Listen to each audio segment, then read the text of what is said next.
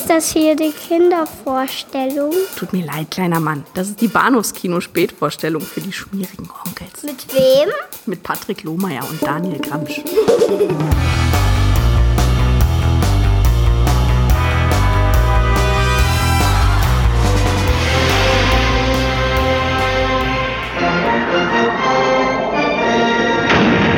Superman 2.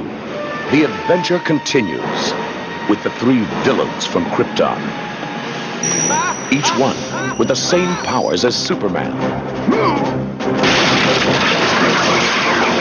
Each one dedicated to violence against mankind. Think of it. Three supervillains. Or four if you count him twice. The adventure continues in Paris with Lois Lane.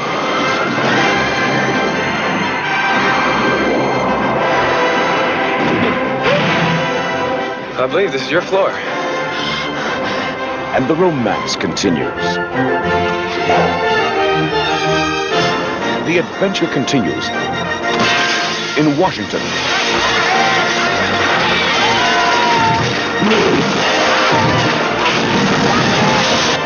The world is on the brink of destruction. Superman, can you hear me? And Metropolis is in ruins. Tja, hm? Ich glaube, das Ich bin schon in Stimmung. Ja. Hallo und herzlich willkommen zu Episode 418. Ups, jetzt habe ich ja noch fast hier meine, meine, meine Cola verschüttet. Äh, Episode 418 des Bados Kino Podcasts. Meine Güte. Mein Name ist Patrick und bei mir ist. Ist es Clark Kent oder ist es Daniel Gramsch? Come, son of Jor-El, kneel before Zod. Alright, das haben wir gerade doch mal hier gerettet, die Kurve bekommen. äh, wir sprechen über Superman 2 oder Superman 2 allein gegen alle aus dem Jahr 1980 von Richard Lester. Äh, Und zum zweiten sprechen wir auch über, wir haben uns überhaupt keine Gedanken gemacht, wie wir das Ganze angehen. Also irgendwie nacheinander oder parallel. Also ich wollte sagen, wir sprechen auch über den Richard Donner Cut aus dem Jahre 2006 von Superman 2 der sich etwas unterscheidet von der Lester-Fassung. Ein, ein, ein wenig, ein wenig sehr, möchte ich behaupten. Ein wenig, ein wenig, ja, also ich, ich muss, ich muss ja ganz ehrlich sagen, ähm, ich meine, ich bin natürlich ich bin ja groß geworden quasi mit, mit dem, mit dem, mit dem Lester-Cut, habe ihn auch nie in Frage gestellt und irgendwann kam halt dem Internet sei Dank halt dann äh, auf, äh, ja Mensch hier, ne, Donner, mach doch mal was und er hat dann immer gesagt, nee, ist nicht da, kann ich nicht machen. Ja, und dem Tod von Marlon Brando sei Dank, glaube ich. Ja, genau. da Und dann, auch noch rein. und, und, auf, und auf einmal ging es halt doch und ich war halt, Mhm. war halt äh, ganz, ganz, ganz heiß drauf, den halt zu sehen. Und irgendwann habe ich es dann eben auch mal tatsächlich geschafft. Und ja, ich war, ich war, ich war erschrocken, dass das einfach zwei vollkommen unterschiedliche Filme sind. Und das, das, das, obwohl halt ganz, ganz viel Material in beiden Filmen vorhanden ist. Und trotzdem einfach grundlegend unterschiedliche Filme. Also faszinierend. Kann man bestimmt, kann man bestimmt eine Magisterarbeit drüber schreiben. Warum habe ich das Ich- eigentlich nicht gemacht? Naja. Ja. Ich bin sehr glücklich, dass sich eine Person bei Schnittberichte.com die Mühe gemacht hat und das Ganze mal aufklamüsert hat. Es ist eine wirkliche Heidenarbeit gewesen. Also mit hunderten von Screenshots und wer auch immer das angestellt hat. Ich habe den Namen leider gerade nicht mehr auf dem Schirm. Vielen, vielen herzlichen Dank. Ich habe es auch nicht in Gänze konsumiert. Also ich habe ich hab da angefangen durchzuscrollen und habe dann irgendwann bei Minute 32 aufgehört. Es ist wirklich Ja. komplex. Also es ist Ja, wirklich ja. eine halbe, halbe Doktorarbeit, die da vollbracht wurde. Und Leute tun das unentgeltlich. Das ist einfach, weißt du, das Internet ist auch für Sachen gut. Und Schnittbericht.com kann eine ganz schön ranzige Seite sein hier und da, aber da machen Leute auch sowas und ich bin sehr dankbar dafür. Oh ja, oh ja. Ich, ich meine, ich bin auch dankbar dafür, das jetzt eben, sagen wir so, back-to-back auch gucken zu können, weil ich habe mir ehrlicherweise diese Mühe nie gemacht. Halt irgendwie in, in, in, in regelmäßigen Abständen halt mal gesagt, ach, jetzt mal der Lester-Cut, ach, jetzt mal der Donner-Cut. Mhm. Aber wirklich so innerhalb von de facto 24 Stunden beide, beide Filme halt äh, äh, zu gucken, das war, das, das war eine Erfahrung. Also echt, echt erstaunlich. Und jetzt bin ich halt sehr, sehr heiß drauf, mit dir darüber zu reden. Äh, ich auch. Heißt drauf, mit dir darüber zu reden. Wir schicken mal die UFDB-Inhaltsangabe vorweg, falls es ja noch nötig ist, und äh, sagen dann ein paar Details zu Cast and Crew und dann geht's los mit dem Filmgespräch. Moonshade schreibt über Superman 2 allein gegen alle, wohlgemerkt die äh, Lester-Fassung, nachdem er eine Terroristenbande auf, aus dem Eiffelturm entfernt hat, da geht's nämlich schon los, nicht die Donner- Donnerfassung, äh, befördert Superman das gefährliche Ding ins All, wo sie jedoch genau Das gefährliche Ding? Ach, Terroristenbombe. Ja, okay. Ja. Wo sie jedoch genau in der Nähe der Phantomzone explodiert. Die frei werdende Energie befreit drei in die Zone verbannte Superverbrecher Kryptons, die sich sofort anschicken, die Herrschaft über die Erde zu übernehmen. Um ein Stück vom Kuchen abzubekommen, paktiert sogar Lex Luthor mit den Kryptoniern. Da passt es gar nicht, dass Superman aus Liebe zu Lois Lane auf seine Kräfte verzichten will. Äh, Regie führte Richard Lester, nachdem er Donner abgelöst hatte. Es kam zum Streit mit den Produzenten. Auf die Hintergrundinformationen dazu geben wir sicher gleich noch ein bisschen ein. Äh, zurzeit sprechen wir natürlich über die Richard Donner-Fassung. So oder so, das Drehbuch schrieb Mario Puzo, äh, David Newman, Leslie Newman und äh, der hier als Crea Creative Consultant genannte Tom Mankiewicz, der, da, da gab es Probleme mit der Writers Guild, deswegen konnte er nicht als äh, Drehbuchautor genannt werden. Äh, Musik des, äh, der Lester-Fassung äh, geht auf die Kappe von Ken Thorne, wobei natürlich auch das John Williams äh, Superman-Theme wieder aufbrät. Kamera Robert Painter und Geoffrey Unsworth und ich glaube, damit ist das meiste gesagt, außer vielleicht zur Besetzung. Christopher Reeve als Clark Kent, aka Superman, äh, Margot Kidder als Lois Lane, Gene Hackman ist wieder dabei, Jackie Cooper als Perry White, Jimmy Olsen, Mark McClure, Ned Betty. Und äh, die drei Bösewichter Zod, das ist Terrence Stamp, Ursa, Sarah Douglas und Jack O'Halloran. Non. Habe ich jemand vergessen? Vielleicht Miss Tess, Tessmaker, Valerie Genau. Perrin. Tesh, Teschmacher, Teschmaker, man weiß ja nicht so genau, wie sie ausgesprochen wird. Ja, ich hoffe, ich habe niemanden vergessen. Der Film, naja, naja, ja, ja und nein, weil das, Ja. du hattest natürlich vorhin schon Marlon Brando äh, erwähnt, halt in der, in der Fassung, äh, in der er eben auch als, als sein, als, äh, als Jor-El, halt als äh, Vater von Superman auftauchen darf. Und natürlich eben auch noch, ähm, Su Supermans Mutter, deren Name mir jetzt gerade gerade entfallen ist. Susanna York als Lara. Genau. Ja, genau. genau. Äh, wie gehen wir es an? Das, das hätten wir vielleicht mal vorab klären sollen. Ich glaube, wir sollten einfach erstmal über die, über die Lester-Fassung reden, beziehungsweise uns, es uns ganz einfach machen und wie gewohnt beginnen. Und äh, ich frage dich einfach, wie bist du denn zu Superman 2 gekommen? Was war so dein Erstkontakt und äh, wie sind deine Gefühle damals und heute darüber? Naja, äh, ich hatte, ja, wir, es ist ja eine kleine Reihe, die wir hier gerade machen und ich hatte ja auch schon äh, einiges dazu gesagt zu, bei, bei Superman 1 quasi, bei dem er, ersten Film. Ähm, mein, mein erster Superman-Film war ja der dritte. Mhm. Ich glaube, ich glaube, ich war damals halt etwas, etwas enttäuscht von, vom, vom ersten Superman, als ich ihn dann irgendwann mal gesehen habe. Aber auf den zweiten war ich halt auch immer ganz besonders heiß, weil ich äh, die Matt-Parodie hatte.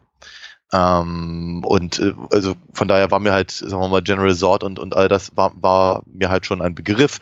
Ich hatte damals auch äh, quasi so so Trading Cards, also ähm, ich, ich weiß nicht, wo die herkamen, Mü- müssen, müssen mir irgendwie vererbt worden sein, ähm, weil sagen wir mal, ich kannte halt eher die Panini auf, also Klebebildchen, Hm. ähm, aber das waren, wenn ich mich nicht irre, wirklich richtige Pappkarten äh, mit einigen äh, Szenen aus dem Film. Also ich, ich, ich, fand das, wollte das alles ganz doll, ganz gerne dringend wissen, weil natürlich ganz wichtiger Punkt bei diesen ganzen Superhelden-Verfilmungen der frühen Jahre war, denen fehlte ja immer der Super Schurke. Mhm, mhm, Also mhm. ganz abgesehen davon, dass natürlich äh, ähm, Adam Wests Batman fast alle Superschurken hatte, war das halt irgendwie so wenig schurkenhaft. Ähm, und äh, ansonsten, wann immer ein, ein Superheld auftauchte, hat er halt, naja, Züge vom Gleisen ge ge gerettet oder äh, Katzen von Bäumen oder hat sich mit irgendwelchen Bankräubern geprügelt oder der Flash damals irgendwie eben eine, eine Bikerbande aufgemischt oder sowas. Also einen Uh. richtigen, ne, ja, ja, einen, richt- aber einen richtigen Superschurken, wie man ihn halt aus den Comics kennt, äh, kannte, gab's halt irgendwie so selten in diesen Filmen dieser Art. Und da war natürlich General Zord und seine, seine äh, Mannen äh, war ein Geschenk des Himmels. Ja, weil Ja. es war eben, war, war halt im Prinzip ziemlich genau das, was ich in jungen Jahren halt von einem Superman-Film halt erwartet habe. Zumindest in weiten Teilen. Also pra- praktisch all das, all das, was halt dem, dem, dem Comic Hau drauf und Schluss entsprach, fand ich rattendoll. Mhm. Wirklich cool, super gelungen. Ich glaube, all, all die ganzen zwischenmenschlichen Töne zwischen äh, Clark Kent und, und Lois Lane und so, das ging mir, glaube ich, ziemlich am allerwertesten vorbei damals. Mhm. Und ich, ich, ich mochte, ich mochte ja früher Margot Kidder auch gar nicht als Lois Lane. Mittlerweile ist sie mir ein bisschen ins Herz gewachsen. Ich fand auch ähm, die sehr, sehr trottelige Clark Kent Version nicht so, wie ich mir das vorgestellt habe und nicht so, wie es in den Comics war und all das. Also ich glaube, das waren alles also so Aspekte, die, die fand ich halt nicht so toll. Mm, Aber äh, Christopher Reeve war Superman. Und der ist ehrlicherweise für mich auch heute noch Superman. Ja. Kannst, kannst, du, kannst du sonst wen in das Kostüm packen? Ich glaube, ich glaub, es gibt wirklich niemanden, der für mich so aussieht wie Superman, wie Christopher Reeve und sich eben auch so benimmt. Ein ganz, ganz wichtiger Punkt. Und das ist etwas, was ich jetzt eben vielleicht auch gerade durch dieses, durch dieses äh, Kopf-an-Kopf-Rennen dieser beiden Filmversionen äh, wieder gemerkt habe, er ist wirklich wahnsinnig gut. Er ist wahnsinnig gut in beiden Rollen, sowohl als, als, als nerdiger Reporter, als eben auch äh, als, als, als äh, Mann aus Stahl. Das ist wirklich, ist eine wahre Freude, ihm dabei zuzugucken. Oh ja. Hm. Okay, okay. Ach, ich dachte, da kommt noch was. Nö, das, das, das, war, das war jetzt meine kleine, kleine. ja, ja, ja. Ich möchte nicht widersprechen, was ich in äh, unserem Gespräch zum ersten Superman-Film gesagt habe. Ich kann mich nicht im Detail daran erinnern, weil ich mich tatsächlich, also ich hoffe, ich habe da nichts Falsches behauptet, denn ich kann mich tatsächlich nicht daran erinnern, in welcher Reihenfolge ich die Filme äh, zuallererst gesehen habe. Ich bin mir auch nicht sicher, ob ich mit Superman begonnen habe. Ich bin mir aber relativ sicher, dass ich Superman 2 damals bei der Sat 1 Ausstrahlung gesehen habe, in den späten 80er Jahren. Also kein Film, zu dem ich jetzt richtig früh kam, aber schon noch so im Grundschulalter, im höheren Grundschulalter, möchte ich sagen. Und damals fand ich den, wollen, ja. Ja. ja da, damals fand ich den super toll. Also ich habe auch überhaupt nicht diese, diese tonalen Brüche, die der Film eben hat und die ja. äh, Produktionsgeschichte, die ja sehr, sehr kompliziert war, die sich eben auch teilweise in den Filmbildern widerspiegelt. Ich habe das alles überhaupt nicht in Frage gestellt. Das wirkte alles wie aus einem Guss. Das kann eben auch da, daran liegen, dass man den damals eben in Vollbild sah und dann auf VHS-Bande und das Tape war schon ein bisschen ausgenudelt und die Qualität einfach nicht so gut und dann, dann fällt einem eben nicht so auf, dass die, die, die Frisur von, von Christopher Reeve immer springt und seine Statur sich verändert und dass äh, mhm. äh, Gene Hackman über weite Strecken nur von hinten zu sehen ist, weil es eben sein, sein Body-Double ist oder so. Mhm. Also ja, ja. Äh, all das war okay. Der Film wirkte wie aus einem Guss und ihm eilte eben immer der Ruf voraus, was mich auch tatsächlich in dem in jüngerem Alter sehr ansprach, deutlich humorvoller zu sein als der erste Teil. Ich weiß, dass die Fernsehzeitschrift meiner Wahl, ich weiß nicht mehr, welche das war, vermute ich die heute zu, mhm. ähm, oder meiner, die, die eben meiner Oma, äh, versprach, äh, in Superman 2 habe sich eben auch dank äh, Richard Lester, der dafür eben auch bekannt und berühmt war und gefeiert zum Teil äh, und von einigen eben auch geachtet, geächtet, wie auch immer, mhm. äh, dank Richard Lester eben auch eine ironischere Note in diesem Film eingeschlichen. Und man sei ja auch ein bisschen dankbar dafür, dass Superman äh, in Superman 2 auch ein bisschen Leichtigkeit zeige. Und so war es dann eben auch. Also ich glaube, ja. als Kind äh, hat mich Superman 2 deutlich mehr angesprochen, inklusive des dritten Teils, der hat mich eben auch sehr angesprochen. Also äh, hätte ich damals ein Ranking machen müssen, wäre wahrscheinlich irgendwie Platz zwei oder drei äh, vorne gelandet und der, der erste von Richard Donner nur auf dem dritten Platz. Ja, ja, ja, ja. Fand ich ziemlich bombig, aber ich kann auch nicht behaupten, dass ich ihn seit den 90ern nochmal wieder gesehen habe. Damals, als dann 2006 der Donnercut erschien, habe ich mir den Donnercut nochmal angesehen, aber kein Interesse gehabt an einem Wiedersehen mit der Richard Lester Fassung. Und ich fand es interessant, tatsächlich einfach den Lester Cut nochmal zu gucken mit ähm, 25, 30 Jahren Abstand fast und mhm. wie ich darauf reagiert habe. Und es war jetzt gar nicht so positiv, muss ich sagen. Okay. ähm, ähm, und, und ich bin ja auch niemand, der der hier mit äh, Nostalgie gerne um sich wirft und sagt, ja, ich muss das jetzt gut finden, weil ich fand das als Kind toll. Ich, ich bin auch ja. durchaus willens, meine Meinung im Laufe der Jahre zu ändern. Und ich muss sagen, das ist einer der seltenen Fälle, in denen ich echt wirklich zurückblicken muss und muss sagen, uh, die, die, die Schwächen werden doch offensichtlich, wenn man auch ein bisschen mit der Produktionsgeschichte vertraut ist und wenn man, das kommt ja noch dazu, den Richard Donner Cut jetzt zur Verfügung hat, ja, den ja, ich einfach runter finde. Aber wir fangen ja mit Lester an. Richtig. Ähm, ich möchte ja auch gar nicht, gar nicht äh, gleich zu Beginn widersprechen. Ich glaube, ich mag aber trotzdem die Lester-Fassung lieber. Mhm. Immer noch. Aber alles, was du gesagt hast, ist richtig. Ich, ich muss sagen, ich fand, mh, hm, ich glaube, als Kind und immer, ja, ich, ja, wie werde ich gewesen sein? 12, 13 oder sowas, als ich den mhm. gesehen habe ich fand den nicht komisch. Ganz im Gegenteil. Also ich fand, ich fand Teil Superman 2, also gerade im höchsten Maße dramatisch, ehrlicherweise. Ne? Diese ganze, ganze äh, äh, Superman gibt seine Kräfte auf Nummer und dann eben die ganze Geschichte mit Rocky in dem, in dem, in dem Diner und äh, die, die, die Terroristen in der, in, im, im Eiffelturm und all das. Ähm, ich fand, ich fand das alles überhaupt nicht lustig. Ich fand den Kampf eben mit den, mit den drei äh, äh, Superschurken auf der Straße äh, und später nochmal in der, äh, in der, in der Festung der Einsamkeit. Mhm. Ähm, ich fand das ein echtes, also ein filmisches Highlight geradezu. Ja. Ähm, ich habe den Film halt deutlich häufiger gesehen, offenkundig, als, als du halt in den äh, kommenden Jahren und eben äh, auch, auch äh, Anfang der 2000er, auch sicherlich durch den, äh, den Donnercut jetzt vor ein paar Jahren nochmal und jetzt eben schon wieder. Ähm, und sagen wir mal, bestimmte Sachen fallen mir halt immer wieder mehr auf. Äh, Und die tonalen äh, Unterschiede sind natürlich Gott, die springen einem mit dem Arsch ins Gesicht, ehrlicherweise. Also es ist wirklich es ist so, es ist so, so deutlich. Und das, obwohl eben ganz, ganz viele Szenen ja offenkundig von, äh, von Donner gedreht wurden, aber eben sich Lester dazu entschieden hat, halt bestimmte Szenen länger laufen zu lassen und da sagen wir den Humor reinzubringen oder Humor noch auszubauen, einfach durch die Wahl der Szenen und der, der Länge der Szenen. Also beispielsweise die beiden äh, hier die Sheriffs im, im, im, im der, Ja, der, ja. der kleinen Stadt, die von Sort terrorisiert wird, haben halt Ja. irgendwie man, man, man lernt die halt über zwei, drei Minuten kennen, bevor, bevor sie eben irgendwann auf den Superschurken treffen. Und das ist halt bei, bei Donner nicht der Fall. Das heißt aber, Mhm.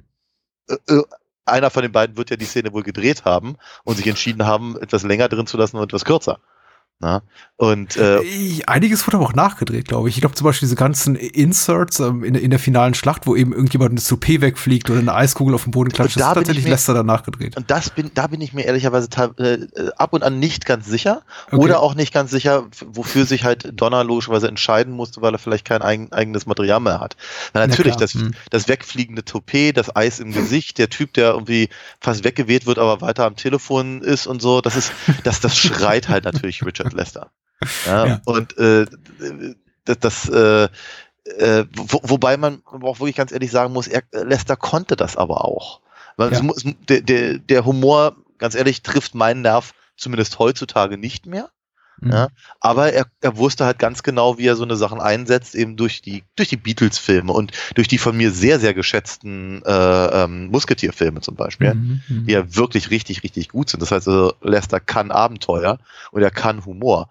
Das muss jetzt nicht jedermanns Tasse Tee sein, aber grundsätzlich kann man ihm das nicht absprechen.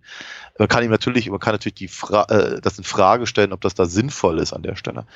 Aber wir, also ent, entweder du hast recht und das sind Inserts, die dann praktisch danach gedreht wurden, oder aber wie zum Beispiel der Typ auf den auf den Roller Skates mit dem mit der mit der Glitzerweste, Mhm. der ist ja auch durchaus im im, im Donner Cut zu sehen. Frage: hat, musste Donner die Szenen nehmen, weil er keine eigenen anderen hatte? Ja. Oder aber hat Donner sie gedreht und dann gesagt, ach wisst ihr, das ist mir doch ein bisschen zu, zu quietschig. Ja. Lass, lass, lasst mal, lasst mal Lester das reinnehmen.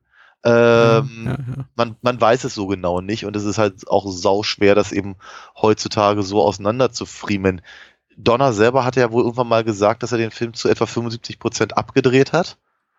Ähm, aber Lester hat wohl gesagt, dass er 75 Prozent nachgedreht hat. Er gibt 150 Prozent. Ja, naja.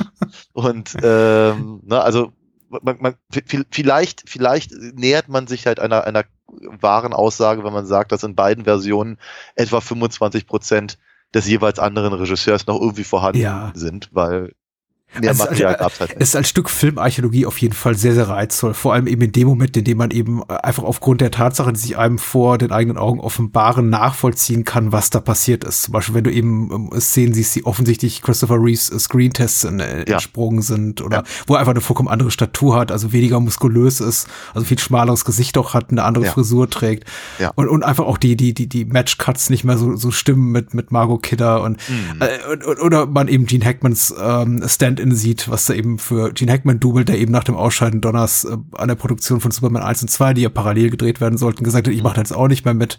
Ja.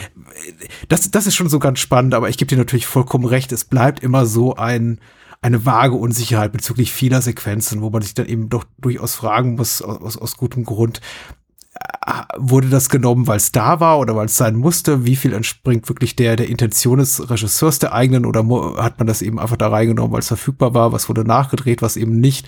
Äh, ich gebe dir absolut recht, der, der Film, den jetzt Donald 2006 gemacht hat, ist keinesfalls der Film, den er 1980 gedreht hätte. Ich glaube, Ja. er hat schon bewusst Wert darauf gelegt, wirklich jedes bisschen an Humor, Lester-typischen Humor zu entfernen und Ja. wirklich auch explizit Sachen reinzunehmen, die eben, also auch körperliche Grausamkeiten, wie zum Beispiel das Sott in die, in die Menge schießt da im Weißen Haus, Mhm. die eben in, in der, in der Lester-Fassung fehlen. Das ist, glaube ich, auch so mein, mein Hauptkritikpunkt an Lester-Fassung ist, dass die Schurken weniger bedrohlich wirken. Aber auch da gebe ich dir recht, als Kind ist mir das nicht aufgefallen. Also ich hatte eine Heidenangst vor denen. Ich fand die schon durchaus bedrohlich. Ja. Jetzt als Erwachsener blicke ich drauf und denke mir, die könnten schon mal ein paar mehr Leute töten, damit die sich auch wirklich bedrohlich anfühlen, weil sie töten den Astronauten oder zwei. Ja. Aber das war's dann. Mit dem Rest eiern sie eigentlich nur rum in der Lester-Fassung. Also die, die, die werden dann über die Schulter gelegt oder Ja.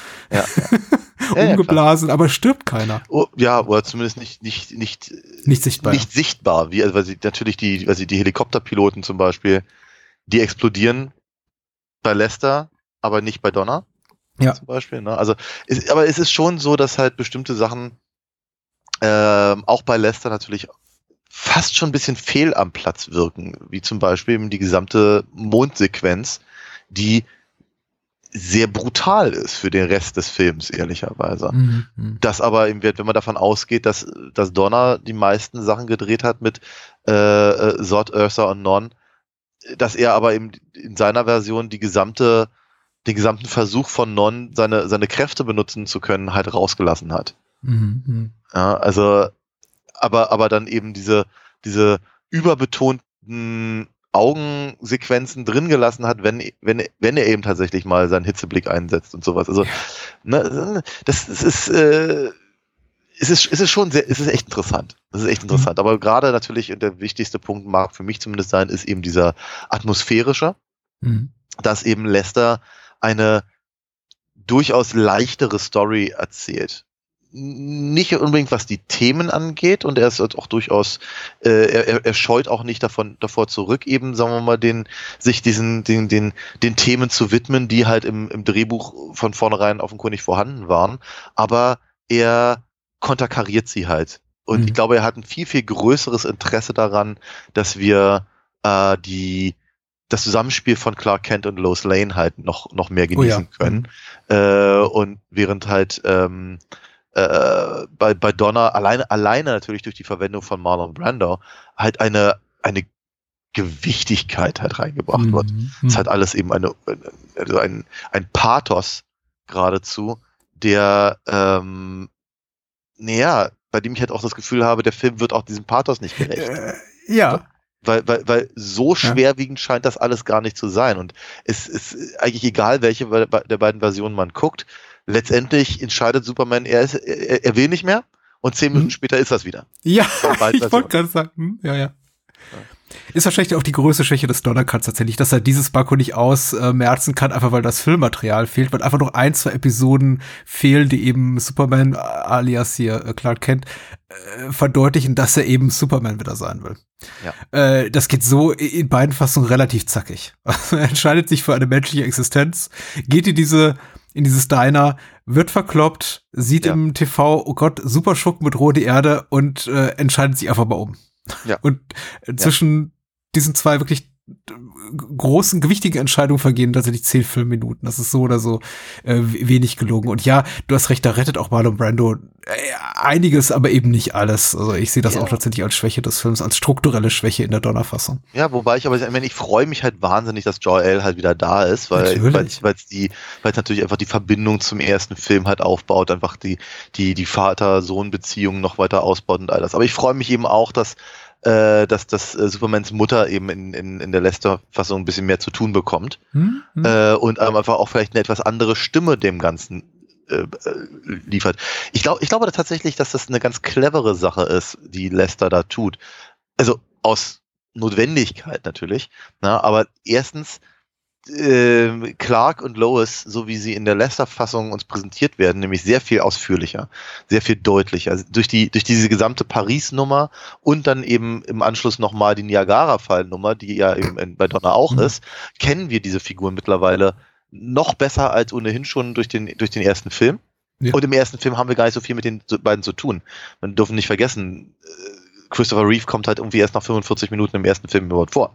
Ja, ja. ja. Aber das heißt, also wenn, wenn, wenn eben äh, Lois halt dann rausfindet, dass, dass äh, Clark Superman ist und sie beiden, die beiden sich ihre Liebe gestehen und ihre Nacht verbringen in der äh, Festung der Einsamkeit und eben daraufhin äh, Clark eben mit seiner Mutter spricht, um ihr zu sagen, dass er eben nicht mehr, nicht mehr seine Superkräfte will, ergibt das alles einen gewissen Sinn. Du kannst halt diese Figuren viel, viel besser nachvollziehen. Du hast viel mehr mit denen äh, erlebt und kannst halt ihre Gefühle in irgendeiner Form zumindest klarer bestimmen als bei Donna. Bei Donna musst du halt wissen, ach, okay, ja klar, es sind Lois und Clark, die kennen wir seit 50 Jahren. Mhm. Und, und äh, bei, bei, bei Lester reicht es eben auch, wenn du einfach den Film an sich siehst und dann eben äh, die, sagen wir mal, eher verständnisvolle Mutterfigur, die ihn aber trotzdem darauf hinweist, dass das vielleicht eine scheiß Idee ist. Ähm, Im Vergleich zu, äh, zu Marlon Brandos Vater, der, der, der, der, ich sagen, ihm, ihm, ihm, ihm noch, eine, noch eine Runde Schuld aufdrückt bei der, Mhm. bei der, bei der Gelegenheit. Das, das sind einfach schon Unterschiede und ich, ich habe so das Gefühl, bei Lester ist es sympathischer und eben auch deutlich weniger pathetisch. Ja. ja. Sympathischer auf jeden Fall. Ich meine, Lester ist auch in dieser, in diesem Fall halt klar im Vorteil, weil ihm eben zu dem Zeitpunkt der Dreharbeiten 79, nachdem er die Regie übernahm, natürlich auch äh, Ressourcen zur Verfügung standen, um seinen Film herzustellen, die eben Donner im Jahre 2005 oder 2006, also eben sich an Ja. äh, quasi diese, diese Retro-Schnittfassung äh, äh, Sätze nicht mehr nicht mehr da waren. Man hat versucht da so ein bisschen hat mit mit äh, Deleted Scenes zu arbeiten, äh, Screen-Tests wie gesagt, das wurde einiges mit äh, digitalen Mitteln auch getrickst, was jetzt auch nicht immer gelungen ist. Wobei finde ich immer noch gelungen äh, gelungener als die optischen Tricks in der Les- Lester-Fassung. Was mir zum ersten Mal aufgefallen ist, wie wie armselig die sind gerade zu Beginn. Also nee, nicht nicht komplett furchtbar, aber gerade weil eben der 78er Superman, der allererste, so eine große technische Expertise Ja. hat, fällt es eben extrem auf, dass Ja. offenbar weder Produzenten noch Lester wirklich daran interessiert ist, hier großes, effektgeladenes äh, Hm. äh, Trickkino zu machen. Das sieht alles sehr aus wie mit einem Filzer gemalt, ehrlich gesagt. Aber Naja. na, na, na, na gut. Also, okay, zur Ehrenrettung von Lester. Lass uns mal mit dem Film anfangen, lieber bevor wir uns wieder verlieren in Gesprächen und sagen, hey, wir, wir sollten auch dran denken, irgendwie Spaß zu haben an den Film. Ähm, äh, ich finde, der Lester-Film kommt ja ganz gut zu sich nach den ersten zehn Minuten. Ich finde, er hat unglaubliche Startschwierigkeiten. Das fällt Ja. mir eben heute mehr auf als damals, weil er Ja. eben sich wirklich bemüht, diese etwas leichtere, ich möchte jetzt nicht unbedingt sagen humoristische Tonalität, weil es ist immer noch keine Komödie, aber sagen wir mal eine etwas leichtere Tonalität zu etablieren in den ersten zehn Minuten, aber eben irgendwie auch das verarbeiten muss, was der erste aufgebracht hat. Ja, Und er behilft sich eben mit dieser ja, mit dieser Montage aus möglichst humorvollen Szenen aus dem ersten Teil, von, bei, Mhm. denen ich mir jetzt beim Wiedersehen denke, warum gerade die? Also, Ja, wa- was ja. hat Miss Tessmacher im, im großen Rückblick auf, auf Supermans Abenteuer des ersten Teils zu suchen? Die spielt eine so marginale Rolle. Ja. Aber Lester mag sie offenbar. Ja, ist, ähm, ist, es ist eine, eine, eine, ist eine sehr, sehr gute Frage, aber ich glaube überhaupt diese gesamte Rückblendsequenz, die halt unter der Musik von John Williams läuft, äh, tut dem Film nicht gut, weil er, weil er im Prinzip versucht eben mh, den Anschluss zu finden. Ja, aber- man muss eben Sott und seine Spießgesellen zeigen, ohne Marlon Brando dabei zu zeigen. Richtig, Was genau. auch schwierig ist. Ja, ja, und, und dann eben wieder dann, aber eben, ja, es ist, es ist, es haut nicht hin. Was, was tatsächlich hinhaut, ist im Prinzip äh, diese, also ich finde diese gesamte, diese gesamte ähm, Eiffelturm-Nummer finde ich tatsächlich sehr gelungen. Ähm, das, das funktioniert, das, das, das baut Spannung auf. Wir, wir, wir, wir, wir wissen, was Lois Lane für eine, für eine Figur ist, dass sie sich Mhm. eben äh, wieder besseren Wissens in, in Gefahr begibt für eine gute Story und dass Superman eben für sie sogar um die halbe Welt reist äh, in, in Kanonenkugelgeschwindigkeit, um eben äh, um, um, um sie da zu retten. Das, das, das, das ist schon, das ist schon ziemlich, äh, ziemlich sehr passend. Das ist eigentlich ziemlich genau das, was wir von Superman äh, sehen wollen, wenn er eben nicht gerade ein Flugzeug vom Absturz rettet oder eben. Aber äh, warum fliegt Superman mit der Bombe ins Weltall? War, Weil- das, not, war das notwendig? Das war, ja, das war notwendig, um natürlich die Phantomzone kaputt zu machen. naja, wir, wir haben, naja, Ja. es, ist ein, es, ist eine, es, ist ein, es ist ein Problem, wenn man davon ausgeht, dass, die, dass der erste Film eigentlich da, äh, so enden sollte, wie er jetzt der Donnercut anfängt. Hm. Nämlich Superman äh, muss zwei Bomben aufhalten. Wir hatten beim letzten Mal darüber gesprochen. Eine Mhm. Bombe äh, fliegt auf Miss Teschmachers äh, äh, Heimatstadt und die andere auf Richtung Kalifornien. Mhm. Äh, die Te Teschmacher-Bombe sehen wir nicht im Film, aber die mit äh, Kalifornien führt dazu, dass er die Welt rückwärts dreht, um die Zeit ähm, ähm, Ja. umzukehren. Und das sollte ja immer schon das Ende sein für, für, den, für den zweiten Film. Hatte, hatten sie jetzt nun schon im ersten. Und äh, entsprechend kann halt die zweite Bombe, die Teschmacher-Bombe, quasi eben nicht ins Weltall fliegen, um dort die Phantomzone kaputt zu machen. Das heißt, sie mussten irgendeine andere Möglichkeit finden, um die, äh, die halt äh, Sort und die Genau. anderen rauszuholen. Und das ist natürlich eine relativ clevere äh, Nummer. Und ich meine, das ist ja auch noch eine, eine, eine Wasserstoffbombe. Das heißt also einfach mal so, keine Ahnung, irgendwie ins nächstgelegene Meer werfen oder sowas ist keine gute Idee und also dann, dann halt nach, nach da draußen. Ja, Und das, okay. Es ist eine Superman-Logik. Ich finde das voll in Ordnung. Ich dachte, Ja, ich wollte gerade sagen, du sagst clever und ich glaube dir das, weil Kraft deiner Überzeugung der, der, der Superman gleichen Kräfte da äh, rhetorischen, glaube ich dir natürlich argumentativen, aber ich find's total Banane, ehrlich gesagt. so. Vor allem, weil eben auch die Pariser Terroristen so inkompetent wirken. Also ich kann, ich, ich traue dir dem Leben nicht zu, dass sie eben da eine nukleare Schwerlast Megaton-Bombe da irgendwie am, am Fahrz- Fahrstuhl in, im Eiffelturm anbringen. Also, aber vermutlich. Ja, Ja. vermutlich, ja.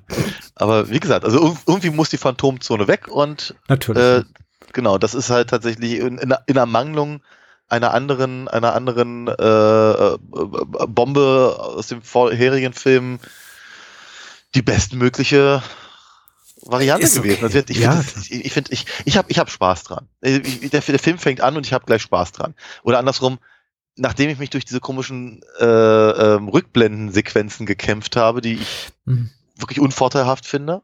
Wir, äh, nicht nur aus den, aus den von dir genannten Gründen der, ähm, der Entscheidung für seltsame Szenen, sondern einfach auch. Äh, Es gibt doch so, so, es gibt doch nur so eine kurze Sequenz, in der sie, die, die drei Baddies versuchen, Kryptonit zu stehen und dabei er, er, ertappt werden. Also, Ja, ja. so einen kleinen Heist.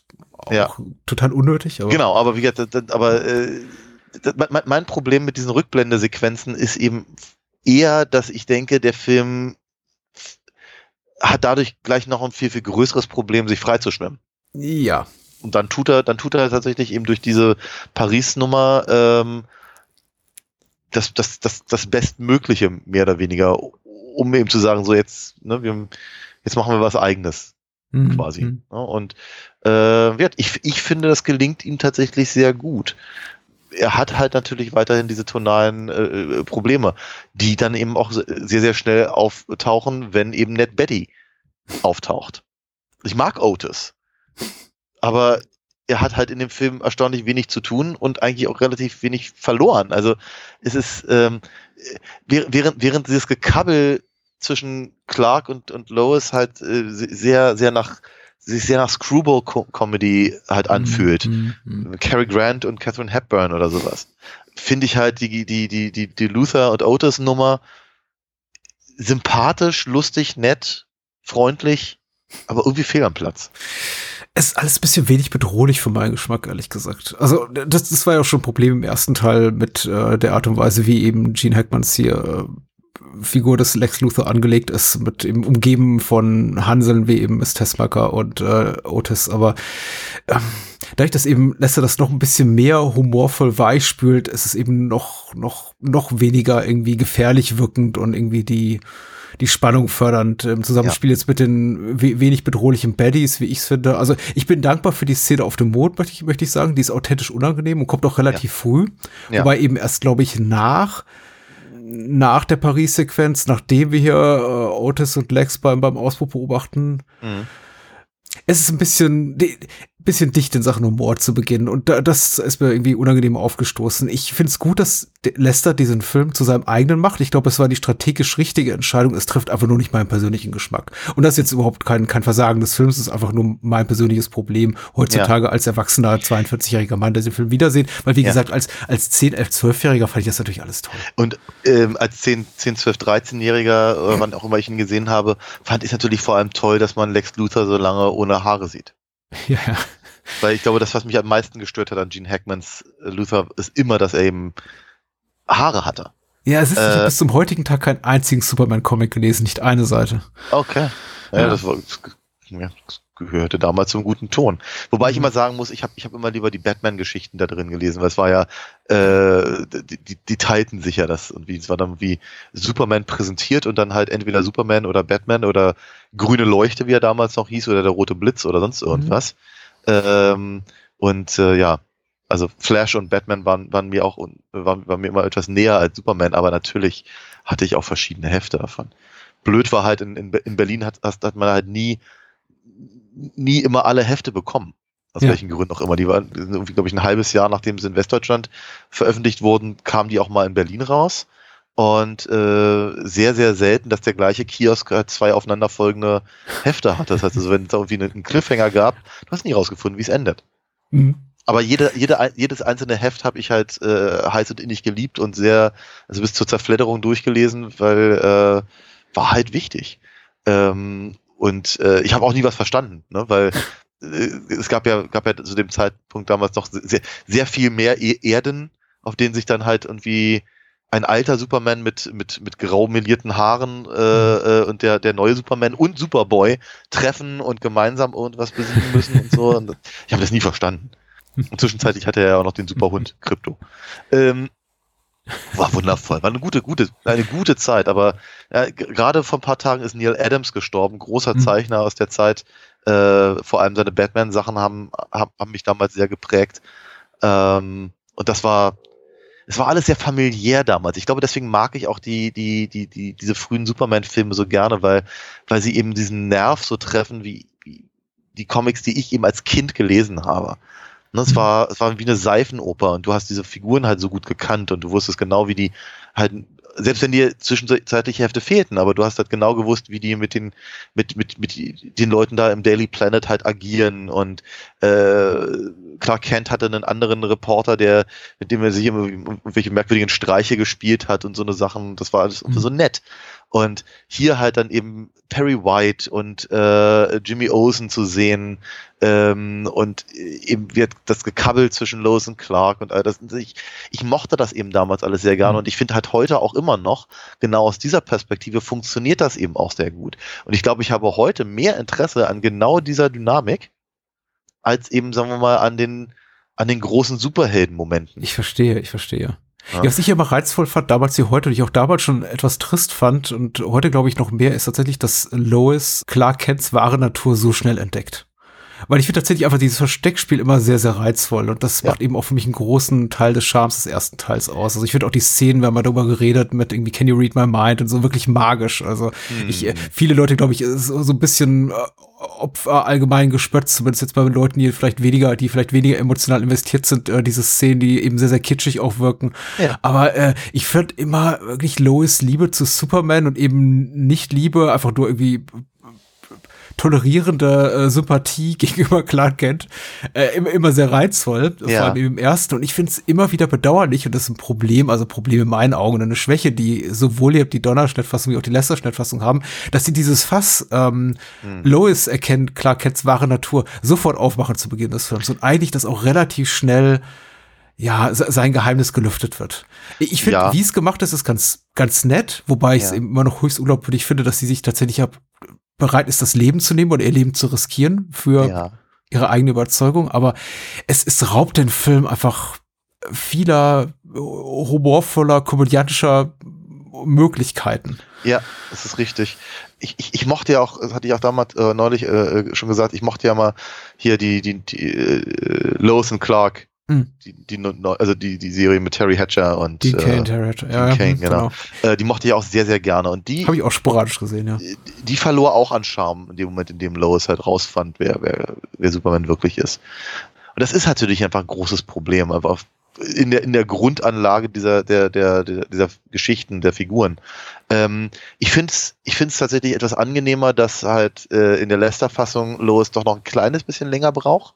Mhm bis sie sich dazu entscheidet, eben äh, ähm, ähm, ähm sich die Diagrammfälle abzustürzen, genau, ja, ja. Richtig. Und äh, dafür, dafür finde ich halt bei Donna ist ein bisschen zu schnell und auch ein bisschen zu tongue in cheek, ja, dass, dass sie eben einfach ihn kurz von der Seite anguckt und dann anfängt auf dem Foto da halt eine, eine, eine Brille zu malen und so. Das ist so.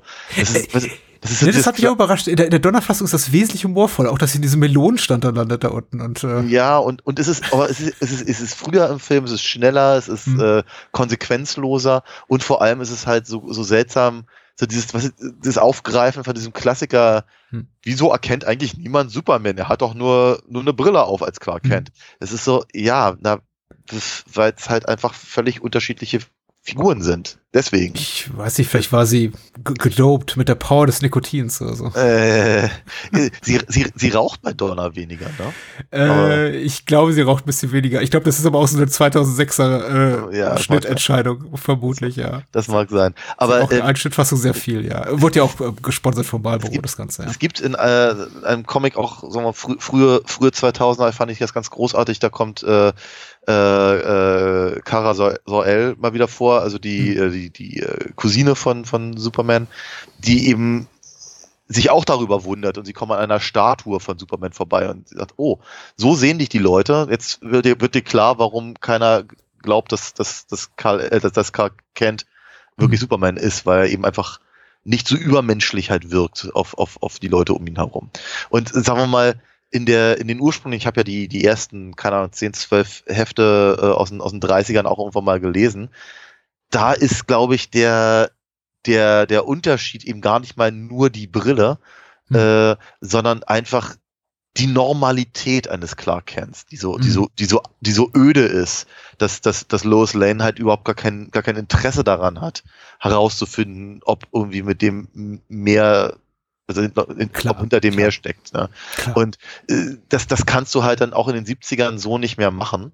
Und entsprechend haben sie sich halt dann die, äh, diese, diese, diese Idee mit dem ultra trottligen äh, ähm, Clark Kent einfallen lassen. Und man muss natürlich Christopher Reeve wirklich ganz ehrlich lassen, er macht das auch gut. Und Ja. die einfach die Tatsache, dass er halt seine Schultern so elendig hängen lässt, er, er, er, sie- er sieht halt, ich meine, er hat halt ein relativ kerniges Gesicht, dafür kann er halt nun mal nichts und er kann es auch nicht Mhm. abschalten. Aber er, aber es gelingt ihm tatsächlich, eine so dermaßen andere Figur zu sein, dass halt gerade in den Momenten, in denen er dann eben äh, Superman wird und eben den Rücken gerade macht und eben ein bisschen anders guckt, Mhm. du halt wirklich das Gefühl hast, jetzt stehen hier wirklich zwei verschiedene Figuren vor mir. Das Ja, klar. Ist wirklich äh, Hut ab. Ganz, ganz Ja, große. ich, ich große denke, das ist auch ein legitimer Kritikpunkt, weder an den Comic-Vorlagen noch an äh, den, den, den Serien, die es zu Superman gibt, noch an den äh, Verfilmungen. Das ist einfach eine, eine unausgesprochene Regel, eine Abmachung quasi, ein, ein unausgesprochener Pakt zwischen dem Publikum und Ja. eben dem, dem Entertainment-Produkt, wie auch immer, ob es jetzt ein Comic ist oder ein Film oder eine Serie, die die man gefällig, gefälligst einfach zu befolgen hat, auf die man sich einlassen muss. Wenn eben jemand schon reingeht mit so einer feindseligen Haltung, mit so einer auch kunstfeind, kunstfeindlichen Haltung regelrecht und sagt irgendwie, haha, äh, glaube ich nicht, dann, weißt du, dann hat die Person auch nichts verloren hier. Dann, dann hat die auch dieses Stück hier einfach popkulturelles Gut nicht verdient, äh, würde ich behaupten wollen. Es funktioniert hervorragend und, und Christopher Reeve macht es eben auch wirklich großartig, wie du schon sagst. Ich glaube, irgendjemand hat es mal beschrieben als irgendwie den, die, die, die größten Spezialeffekt der Filmgeschichte, wenn Christopher Reeve seine Brille abnimmt und irgendwie sein, seinen Rücken ein bisschen mehr durchdrückt und sein, sein Haar ein bisschen so zur Seite äh, Schmalzt. schmeißt. Also, das ist, das ist, ist schon großartig. Also, es wirkt, ich sag mal so, es ist rein, also ganz nüchtern betrachtet nicht überzeugend, aber es ist für mich auf so einer rein Gefühlsebene komplett überzeugend und nachvollziehbar. Ja. Tatsächlich. Ein bisschen, ein bisschen größeres Problem habe ich ähm, heutzutage tatsächlich mit, mit Sord. Mhm. Ja, ich mag Terrence Stamp wahnsinnig. Ich wollte gerade sagen, liegt nicht an Terrence Stamp, ja. Nein, Terrence Stamp ist toll. Ich, ich, ich, ich, ich, ich liebe ihn eigentlich ehrlicherweise in so ziemlich allem, in dem ich ihn jemals gesehen habe. Ich finde ihn Ja. wirklich ganz, ganz großartig. Und ich glaube, ich glaube, sein Ansatz ist auch ein guter. Ne? Also er, er, er ist ja eher der Abwartende und steht eher mit, mit so einem Hintergrund mit verschränkten Armen, hinterm Rücken verschränkten Armen, was Mhm. interessant ist, äh, und lässt halt seine beiden Cronies halt alles Mögliche machen. Aber zwischenzeitlich wird er halt echt scheiße sauer und dann, dann kann er eben auch, äh, äh, auch anders. Und das ist schon, es ist schon eine gute Idee alles in allem. Und ich glaube, er macht das, macht das Beste draus und er ist eine, also rein, rein von seinem Kostüm und von seinem Gesicht, von seinem, seinem, seinem Make-up, also diese sehr, sehr blasse Haut und, den, und diesen Bart dazu, äh, ist schon eine sehr einprägsame Figur. Aber er ist eben keine wirklich sehr einschüchternde Figur. Er ist eben kein, kein Apocalypse oder Doomsday oder so. Mhm. Also äh, andere Superhelden, äh, Su Superman-Schurken, die, naja, Superman halt tatsächlich in Grund und Boden stampfen könnten Ja, klar. Und bei Zack Snyder das ja auch gerne mal tun. Ähm, genau, aber er gleichzeitig ist er aber auch nicht clever genug, um äh, andere zu manipulieren und all das. Das überlassen sie dann, dann dem, Mhm. dem, dem, dem chargierenden ähm, Gene Hackman. Und Ja. ich glaube, das ist halt so ein Punkt, wo ich irgendwie denke, ich, ich mag Sort und ich mag halt seine so, so, so, etliche Szenen mit ihm, aber irgendwie tun sie ihm auch keinen Gefallen, indem sie ihn dann halt einfach, keine Ahnung, so in dieses, in dieses Hillbilly-Cuff stecken, Ja. dem- der es dann für, für den Planet Houston hält und so eine Sachen. Und das ist so, ah, Ich denke auch, da kommt der Film an seine Grenze, beziehungsweise das, was äh, Lester mit dem Film will. Wie gesagt, nochmal, ich finde es vollkommen legitim, das zu machen, was Lester macht, was eben auch mit dem äh, Segen hier der, der, der Solkines und äh, Pierre Spengler, die eben den Film produziert haben, auch geschah. Mhm. Anno dazu mal, äh, finde find ich vollkommen okay, auch wenn ich jetzt der Donnercut am Ende des Tages präferiere, aber jetzt gerade so, was einfach den, den Bedrohlichkeitsfaktor, den die Schurken ausüben und einfach die Gefahr für Superman, die sie darstellen, was das betrifft, da, da, da tut der Humor dem Film, finde ich ehrlich gesagt nicht gut. Da hätte man sich besser damit getan, einfach ein bisschen weniger patriotischen Kitsch wie diese ganze Sache mit der USA-Flagge da reinzubringen oder die Sequenz, in der sie über Mount Rushmore schweben und äh, mhm. die Keilerei in East Houston, äh, den einen Typen da schweben zu lassen, nur damit er irgendwie auf eine, auf eine Gummimatte, die unter Boden da unter, unter dem mhm. Erdreich versteckt ist, da fallen zu lassen. Also äh, ein, zwei mehr Tote, ein bisschen weniger äh, konsequenzlose Kabeleien wären schon gut gewesen, weil ich denke, da zum Beispiel trifft der Donnercut das richtigere Maß, weil mm. die sind ja auch hier und da drin. Also die East mm. Houston-Geschichte ist ja auch da drin, dass sie mm. sagen, ach, guck mal, dieser, dieser Planet namens Houston und die Geschichte zum Beispiel mit der Schlange, dass eben ja. äh, Ursas, glaube ich, habe diese Schlange tötet und sagt, ach, guck mal, was wir machen können. Ich, ich denke, das ist ausreichend augenzwinkernd, ehrlich gesagt. Ja, ja. Und, und ja, trotzdem. Und untergräbt es eben nicht die Gefahr, die von den dreien ausgeht. Wohingegen Ab Lester sehr darauf bedacht ist, zu sagen, wieder und wieder, ach, die drei haben wirklich nicht so richtig einen Plan.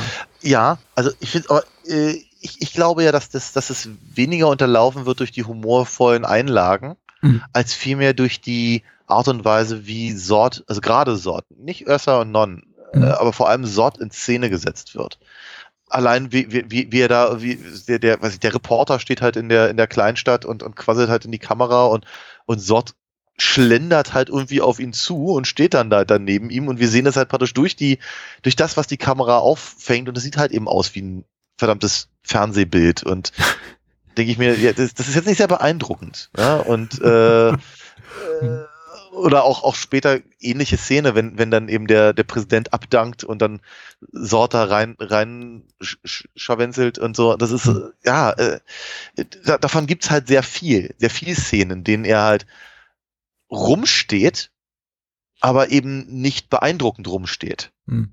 Also beispielsweise, wenn man das vergleicht eben mit seiner, mit der, mit der, mit dem Schlusskampf und der eben hm. auf dem auf dem Wolkenkratzer steht und sich anguckt, was seine, seine äh, Handlanger da mit, mit, mit Superman anstellen, hm. dann sieht er eben aus wie, wie, wie ein Stratege. Sieht ja aus, als würde er das sich alles ganz genau angucken, bis er selber eingreift oder, oder abschätzen will, wo eben tatsächlich die Schwäche von Superman liegt und all das. Ja. Und wenn er dann was tut, dann ist das ja auch durchaus sehr, äh, sehr präzise, ne? Diese, diese hm. Metallspitze abzu schießen quasi und hm. ihn das retten zu lassen und so. Also äh, das, das, das, das alles dann sehr, sehr clever und dann, dann, dann wirkt Sort eben auch wie eine Bedrohung. Vielleicht nicht unbedingt die Bedrohung, die man gerne, gerne hätte, im Sinne eines überdimensionierten Powerhouses. Mhm. Aber eben äh, zumindest halt, ich meine, er ist halt, es ist halt General Sort, also von daher, mhm. es passt dann schon. Aber wenn man ihn halt eben in diese, diese schlammige ähm, Dorfstraße stellt und dann die Kamera möglichst weit weg positioniert, da kommt halt relativ wenig bei rüber. Ne? Und ähm, ich, ich glaube auch, dass da der Donner Cut, der, der eben ähnliche Szenen hat oder die gleichen Szenen, aber eben dafür kürzer, äh, einige Entscheidungen etwas besser trifft, um, sagen wir mal, seine, seine äh, Gegenspieler zu etablieren. Ja, ja, ja. Ich ich gebe dir übrigens in allen Punkten recht, tatsächlich. Also Terence Stamp hat Probleme, Probleme, was heißt, Schwächen in seiner einfach, was, was seine körperliche Bedrohlichkeit äh, betrifft und weder Lester Doktor da sind in der Lage, ihn wirklich so in Szenen zu setzen, dass er auch wirklich als, als, als imposante Erscheinung im Beisein von Christopher Reeve bestehen kann, der einfach nochmal ein ganz anderes, sagen wir mal, ganz andere Körpermasse mit sich bringt und mhm. auch ein, irgendwie so, so einen autoritären Habitus, der eben so komplett ja. fehlt, so sehr er sich eben auch abmüht, weil letztendlich ist er eben, ja, ziemliches Würstchen, ehrlich gesagt. Ja, also jemand, ja. der eben wie die Jungfrau zum Kind plötzlich zu diesen übermenschlichen Kräften kommt, von denen er ja selber nichts ahnt, bis er eben, bis sie eben quasi mehr durch Zufall entdecken, nach dem übers Wasser laufen und Schlangentod, dass sie eben diese haben und wirklich ja. lange Zeit bis zum Ende des Films braucht, um diese dann äh, gezielt einzusetzen. Dann wiederum sieht das alles ganz toll aus. Also ich finde diese ganze finale Actionsequenz eben in Metropolis, im, in, da in, in der City, äh, der einzige Kritikpunkt, den ich an der üben kann, dass sie, ist sie, dass sie nervtötend ist voller Product Placement. Also wirklich, Ja, ja, es ja. geht, Hier nicht zum Coca-Cola, da Marlboro. Ja, ja. Ja, KFC, Vita, ich glaube JVC, also es gibt unglaublich viele Billboards, die überall rumstehen und irgendjemand frisst dann irgendwie Hähnchenschenkel aus dem KFC-Bucket und ich denke mir Mhm. die ganze Zeit, ja, okay, das ist, ist eine ganze Menge. Also ihr habt quasi irgendwie, glaube ich, die ganze Konzeption dieser Szene rund, rum, rundum angelegt, um die Leute, die euch da Geld geben für die Produktion. Aber, na gut. Aber so oder so, ist eine tolle Actionsequenz und ähm, er wirkt plötzlich, ja, wie der, wie der kühle Stratege, äh, als den ich mir schon den ganzen Film in, in, in durch erhofft hatte. Und, Ja. und wie gesagt, ich glaube, so hat man nicht die Donnerfassung zum direkten Vergleich und das Wissen eben um die Produktionsgeschichte des Films, sodass das alles eben so ein bisschen straighter geplant war, fällt das nicht unangenehm auf, dass Richtig. eben Lester ein Toupet wegfliegen lässt, wohingegen eben Donner wieder reinschneidet, wie sie die Freiheitsstatue zerlegen. Ja, Ähm, Jetzt mit dem eben in, mit der Möglichkeit, mir die Donnerfassung anzugucken, sage ich eben, le letztere gefällt mir besser. Aber äh, ich, ich habe das auch nicht so in Frage gestellt. Ich, ich wünsche nur fast, der Film würde damit enden, weil ich fand immer so diese Rückkehr zur Festung zur Einsamkeit, weil wir da eben schon in dem Film relativ häufig sind. Also vor allem wirkt es auch mit irgendwann so, als, als könnte die da jederzeit hinreisen und sei die eigentlich quasi nur um die Ecke von Metropolis, weil ja, ja. ja, ja. alle sind ständig da. Also die, die, Hm. die Kryptonianer sind da, Lois und Clark sind da, äh, Lex Luthor ist da, Mrs. Tessmaker verbringen da sehr, sehr viel Zeit, scheint irgendwie wirklich nahe bei zu sein. ja, ja, Ähm, ja. Ich, ich, habe es nicht noch mal gebraucht. Also ich wünsche, ich hätte mir einfach gewünscht, es wäre mit einem wirklich brutalen Hand-to-Hand-Combat Dingens Mhm. irgendwie zu Ende gegangen in, in Metropolis City. Ab, ja, aber das war, das war letztendlich, das ist ja, glaube ich, genau das Problem, was eben die Zack Snyder-Filme haben, weil eigentlich Superman, Superman ist, Superman ist, ist sehr clever. Superman ist eine sehr, sehr schlaue Figur. Ich glaube, er wird immer gerne so als, äh, sagen wir mal, so, so degradiert, also gerade gegenüber Batman, dem World's Greatest Detective, ähm, dass, dass, dass halt Superman derjenige ist, der halt andere Leute irgendwie vom Planeten haut. Aber es stimmt halt nicht. Es, es, es, es, eigentlich ist er nur zu gut, um, um durchtrieben zu sein, aber er ist halt sehr, ist sehr schlau und das, diese ganze Nummer, die er da halt abzieht, um eben im Prinzip den, äh, äh, den Kryptoniern äh, ihre Kräfte zu rauben, ist ja auch wiederum keine dumme Idee. Sie ist halt nur eine Sequenz, die wir zu dem Zeitpunkt dann zum dritten Mal sehen. ja. Ne? Und äh, das in beiden Fassungen wohlgemerkt. Das, das, ein bisschen Sache zum nicht Atmen gebraucht, auch erzählerisch, glaube ich. Also er ist relativ kurz, in der Donnerfassung ja noch mal deutlich unter zwei Stunden. Ja. Tatsächlich hätte ich mir hier und da gewünscht. Ich meine, die sechs Snyder-Fassungen äh, Supermans sind ausufernd lang und ich glaube, der Ja. Snyder-Cut dann fünf Stunden oder so hier ja, ich von Ahnung, ich Justice nicht League. Ich, hab finde die ihn- ganz toll, ehrlich gesagt, aber das ist jetzt wieder ein bisschen zu lange. Aber naja, es hätte auch ein bisschen mehr als zwei Stunden sein dürfen, wollte ich nur sagen, für den alten Ja. Superman 2. Ja, ja, ja, ja. Ich muss natürlich, ich, ich, ich, ich will noch mal ganz kurz darauf zurück zu sagen, Sord ist eine tolle Figur. Und ich glaube, die tollste Figur, die wir, die wir äh, zumindest in den alten Superman-Filmen so haben. Gene Hackman ist Hm. Gene Hackman, aber er ist ehrlicherweise ein schlechter Lex Luthor. Das war ja quasi im ersten Film, das wird er bleiben bis zum vierten. Und Ja. ich freue mich, ihn zu sehen. Ich mag, ich, ich mag ja die Figur, die er spielt. Er ist bloß nicht Lex Luthor. Ja. Das ist ein Problem. Und ich mag auch Otis und Miss Tashmaker, aber die haben da genauso wenig was drin verloren.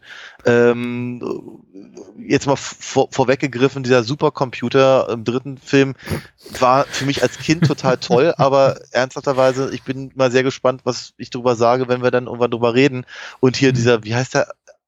Atom Man? Nee, wie Ja. heißt denn? Ja, so oder so ähnlich, ja. Ja, Solar Man, ich weiß es nicht mehr so genau. Auf jeden Fall, das ist ein Versuch, aber too little too late, ehrlicherweise.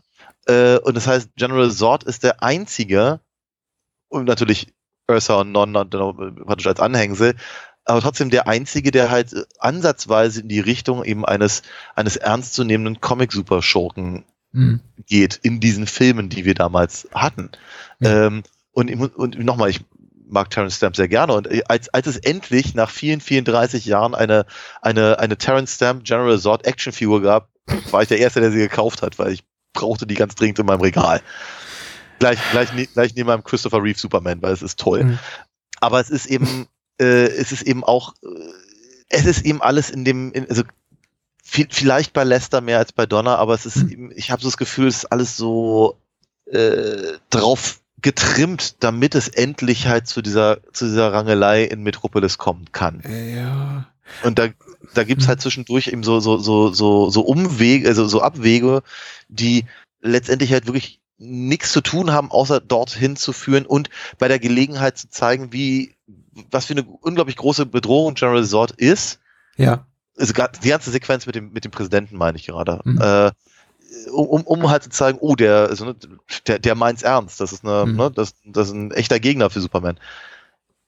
Und trotzdem schaffen sie es einfach durch die, durch die, durch die äh, Cinematografie eben nicht, die Figur so aufzubauen, wie sie es bräuchten. Mhm. Das heißt, sie könnten sich diese ganzen Sequenzen sparen, wenn es ihnen gelungen wäre, Terence Stamp eben wirklich bedrohlich einfach aussehen zu lassen. Ja. Ich glaube, da ist Donners erster Superman von 78 mit seinem auch unbedingten Willen zu großem Pathos und großem Kitsch und auch dem Mut, einfach so ein bisschen prätentiös, das heißt ein bisschen ordentlich prätentiös zu sein, auch wirklich Superman ernst zu nehmen. Ein bisschen, bisschen, bisschen besser drin. Natürlich haben wir auch da schon Luther und Otis und Tessmacher und Co. und irgendwie diese ganzen humorvollen Momente und es wirkt auch so, so ein bisschen wie so ein, so ein Zugeständnis an, an das vermeintliche Publikum, was eben 78 vielleicht nicht bereit dafür war, einen ernstzunehmenden Superheldenfilm zu gucken. Ja.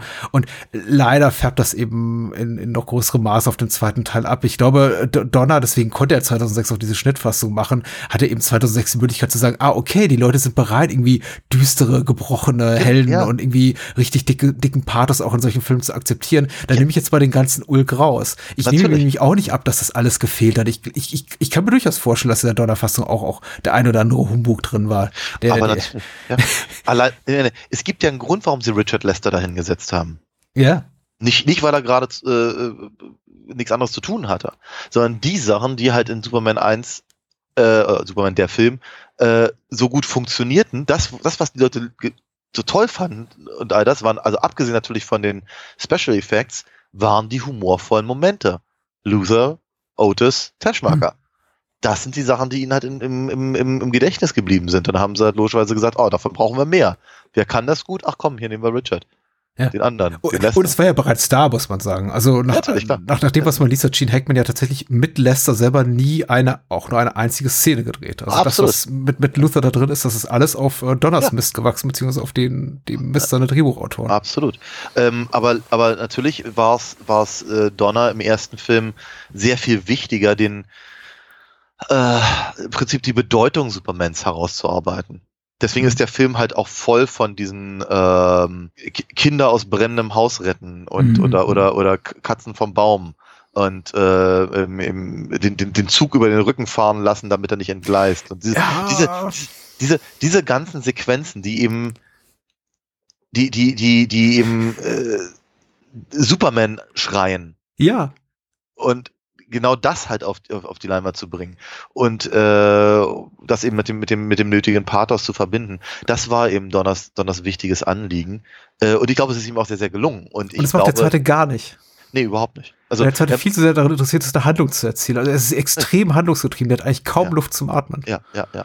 Ich meine, er, er, er, er macht halt so ein paar Sequenzen, wie zum Beispiel das Kind, das, also, äh, das den Niagara-Fall runterfällt, auch im Donnercut natürlich Mhm. enthalten, ähm, und äh, breitet das halt alles noch ein bisschen mehr aus ähm, bei Lester. Ähm, und das ist halt schon etwas, was eben auch wieder sehr klassisch Superman ist.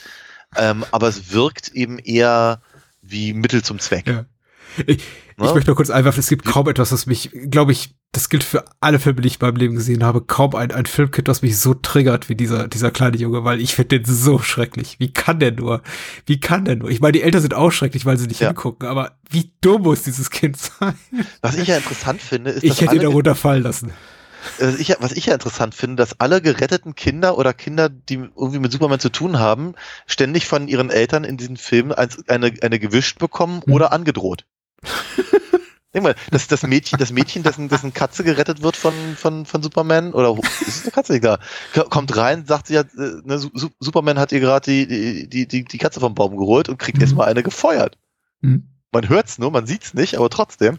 Und d- das, das, das Kind fällt fast den Niagara-Fall runter. Oder nein, er fällt runter, Mhm. aber Superman kann ihn retten und die Mutter droht ihm jetzt mal Prügel an. Ja, Ne? Also es ist, äh, das war damals eine andere Zeit. wollte gerade sagen, war, war glaube ich keine gute Zeit für Kinder.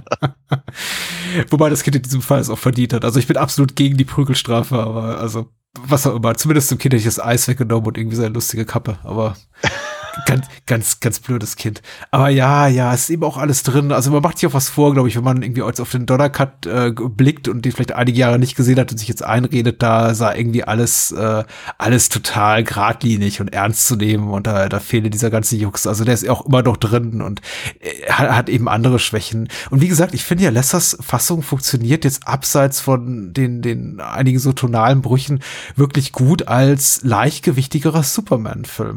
Mhm. Ähm, die, die Schwächen, die der Lester Cut hat, die sehe ich überhaupt nicht im Humor an irgendeiner Stelle. Und der kann das ja auch. Du hast ja bereits, äh, bereits ein paar gute Beispiele genannt. Seine Musketierfilme, seine Beatles-Kooperation. Ich bin jetzt nicht ein großer Fan davon, aber äh, ich kann komplett nachvollziehen, warum die für andere Menschen wie dich, äh, Klammer zu, äh, funktionieren. Ähm, ja. Ich wünsche mir einfach, sie hätte andere Schwerpunkte gesetzt. Im, ich glaube, diese extrem Story-getriebene ist das, was mir heute nicht mehr so an Superman 2 äh, gefällt. Ich hätte mir tatsächlich einfach mehr gut, nochmal einen Schritt zurück. Ich habe mich, als wir mit den ersten sprachen, nach dem Wiedersehen mit dem ersten Teil, ein bisschen gewundert, äh, dass es, wie du auch schon gesagt hast, relativ lange dauert, bis wir Christopher Reeves sehen. Und es dauert, glaube ich, irgendwie eine knappe Stunde, bis wir Metropolis ankommen und eigentlich so die Haupthandlung einsetzt. Und ähm, man lässt sich unglaublich viel Zeit und du hast eben all diese inkonsequenten Momente, in denen Superman irgendwas Tolles tut, eine Katze rettet, äh, dieses und jenes macht und auch kleine, teilweise kleinere und größere Heldentaten vollbringt. Und ich wunderte mich schon, wann, wann, wann geht's eigentlich endlich zur Sache? Und bis ich dann irgendwann feststellte, ach so, die eigentliche große zentrale Bedrohung durch Lex Luthor und die Tatsache, dass er eben hier halbe USA fluten will, mhm. die spielt eigentlich nur eine marginale Rolle ja. im Superman, im, im ersten Superman-Film und nimmt vielleicht das hintere Drittel des Films ein. Und das ja. war's dann aber auch. Und dann ja. ist wieder so dicht voller irgendwie auch noch Erde zurückdrehen und so weiter, dass mir fast schon zu viel wird. Und ich, ich hätte mir einfach eine etwas bessere Balance gewünscht zwischen den beiden Teilen, weil ich habe das Gefühl, das, was der, der erste Film im, im, im hinteren Drittel macht, nämlich dieses extrem äh, Story-getriebene, das macht der Film hier über die gesamte Länge. Mhm. Und ähm, da liegen für mich einfach nicht die, die Stärken des Films. Die größte Stärke liegt für mich tatsächlich im, im Zusammenspiel von Lois und Clark, mhm. im Supermans aufrichtigen Pathos, in der ganzen Mythologie tatsächlich. Ich finde die Szenen auf Krypton mega gut tatsächlich. Also mhm. Brando, Susanna York und Co. zu sehen. Maria Shell taucht, glaube ich, auch noch auf. Richtig. Also ich weiß es fehlt mir einfach. Ich weiß, die Story gibt sich her. Und es ist ja. blöd, über einen Film zu reden, den es einfach nicht gibt. Aber mhm. ich, ich glaube, ich bin tatsächlich rückblickend deswegen mit Teil 3 mehr im Reihen, der jetzt sagt, wir machen einfach mal einen kompletten Bruch und Luther ist weg und hier ist Richard Pryor und wir machen einfach was, was komplett anderes und, und Lois spielt auch Vaughn. keine nennenswerte Rolle mehr. Hm? Und Robert Vaughn, sage ich. Und Robert Vaughn, genau, der, der, der, auch noch mitspielt. Äh, ich freue mich auf den dritten. Oh ja. Endlich mal ein Columbo-Schurke in, äh, als Schurke in einem Superman-Film, ja. Genau. Ja. Entschuldigung, ich komme vom Hölzchen auf Stöckchen. Ich, ich weiß gar nicht so richtig, wo ich, wo, wohin ich will. Aber ich kann das, ich kann das total nachvollziehen. Es geht mir auch so. Ich meine, ich, ich finde halt gerade einfach das, das, das, das Fehlen von, von Krypton, der ganzen Krypton-Geschichte, die halt natürlich im ersten Film drin ist, äh, das ist, liegt natürlich in der Natur der Sache. Ne, ich meine, sie hätten, sie, sie hätten ja auch, keine Ahnung, die, dieses, äh, die, die Stadt in der Flasche hätten sie auch rausbringen, äh, rausholen können. die, die einzige kryptonische Stadt, die noch, die noch existiert, sind halt so klein, dass es hier in eine Flasche mhm. passt. Ich habe ihren Namen leider vergessen, aber es ja. ist eine großartige. Ich werde mir googeln, ja. Klingt ja, es ist, äh, kann, kann, kann man tolle Sachen auf Krypton spielen lassen, die nicht auf Krypton spielen. Ähm, und aber sie versuchen es ja reinzubringen. Und ich, ich muss ja ganz ehrlich sagen, ich sehe ja mittlerweile die beiden Filme als äh, Companion Pieces, wenn man so möchte. Mhm. Einfach die Tatsache, dass halt die Mutter, also Lara bei Lester ist, aber eben Joel in, bei, bei, bei Donner, finde ich, gibt der ganzen Sache äh, zwei sehr, sehr interessante Perspektiven. Mhm. Wäre, es wäre tatsächlich mal lustig, so eine Art äh, Fan-Edit zu sehen, wo beide, wo beide äh, vorkommen können. Fände es ja irgendwie lustig. Egal, aber ähm, Sie, sie reden ja fast das Gleiche. Man müsste sie wahrscheinlich zu, genau zusammenschneiden, eine Szene, so dass sie quasi beide gleichzeitig mit Superman sprechen und dann das wäre, im, ja, Wechsel das wäre, da. Das wäre tatsächlich witzig. Aber ähm, ich meine, sie versuchen halt dadurch halt, sagen wir, diese, diese, diese, diese Mythologie halt so ein kleines bisschen reinzubringen mhm. und eben den Ganzen noch eine Gewichtung zu verpassen. Und ähm, ich finde ich finde es tatsächlich, ich finde es ganz gut, aber ich bin aber auch zu dem Zeitpunkt, also wenn, wenn Superman 1 endet, bin ich aber auch bereit zu sagen, so danke, ich bin jetzt in der Superman-Welt, die man kennt und liebt. Ne? Wir sind in mhm. Metropolis und da ist Perry White und der äh, führt halt äh, den, den Daily Planet, so wie man es hat von, einem, von, einem, von einer äh, Zeitungsredaktion erwartet. Und äh, äh, Jimmy Olsen schießt Fotos und Clark und, und äh, Lois mhm. streiten sich ständig und all, all diese Sachen sind drin und zwischendurch fliegt halt der, der stählerne Blitz halt durch die Gegend. Voll gut reicht mir eigentlich tatsächlich. Und deswegen bin ich eben auch tatsächlich so happy mit der, mit dieser ganzen Paris Eiffelturm-Nummer, weil sie so für sich steht, weil sie eben letztendlich losgelöst ist von dem Rest der Story, außer dass sie halt letztendlich ein Anlass ist, um die Phantomzone kaputt zu machen. Aber es ist, ein, es ist eine, es ist eine in sich geschlossene kleine Mini-Superman-Handlung, die mhm. eigentlich mhm. alles bietet, was ich von Superman gerne haben möchte. Und damit hast du absolut recht. Aber wie gesagt, ich habe ich hab vorhin äh, lamentiert darüber, dass es Menschen eben gibt, die diese Suspension of Disbelief nicht mitmachen können und einfach diesen, diesen unausgesprochenen Pakt nicht mit eingehen, von wegen hier Lois erkennt Superman eben nicht als, als Clark äh, und, mhm. und umgekehrt. Aber meine Suspension of Disbelief, also einfach mein, meine Bereitschaft, das einfach dem, dem Film abzunehmen, die, die endet eben relativ früh daran. Deswegen hat der Film für mich von Beginn eigentlich einen relativ schlechten Start mit dieser Paris-Sequenz, weil ich eben einfach das, die ganze Art und Weise, wie diese Szene aufgebaut wird, so komplett aus dem Nichts und dann einfach äh, hier ähm, Perry White fallen lässt. Ach, übrigens, Lois ist schon da, sie hat gleich die erste Concorde-Abfuhr morgen genannt. Ich, ich nehme das dem Film einfach nicht, äh, genommen, ich nehme das dem Film einfach nicht ab, weil ich mir denke, so funktioniert die Welt nicht. Also Lois Lane ist kein Superman. Und wenn Terroristen sagen, wir sprengen in zwei Stunden Eiffelturm in die Luft, dann ist Lois Lane nicht zwei Stunden später später in Paris. Also von, von der Ostküste der USA. Das, es geht so nicht. Äh, so funktioniert die Welt einfach nicht. Und dann ballert auch nicht Superman diesen Lifter in, in, ins Weltall. Also das geht in, in die Stratosphäre. Das, nein, das, so funktioniert das einfach nicht. Ich finde schon, aber ja. ja, äh, ja. Sagen, wir mal, wenn das, wenn es das Empire State Building gewesen wäre, wäre es vielleicht ein kleines bisschen nachvollziehbar. Ge ja, warum eigentlich nicht? Äh, weil, weil Lester ein europäischer Regisseur ist, also damals gehört ja Großbritannien zu Europa, man erinnert sich, in dunkler Vorzeit. und gesagt hat, ich möchte einfach hier irgendwie was, was, was na, ich vermute mal äh, äh, Geld und steuerliche Gründe. Hm. Äh, die, die, die Stadt Paris hat ein ganz, ganz großes Interesse daran, so möglich, in möglichst vielen Filmen möglichst gut auszusehen. Okay. Um möglichst viele zu. Ja, ja, die, die haben da, haben da eine, eine große äh, eine große Abteilung, die eben sehr, sehr viel ähm, ähm, durchwinkt und auch Gelder gibt, ähm, mhm. damit eben man nicht vergisst, dass man eigentlich auch nochmal Paris besuchen sollte und da Geld lassen soll.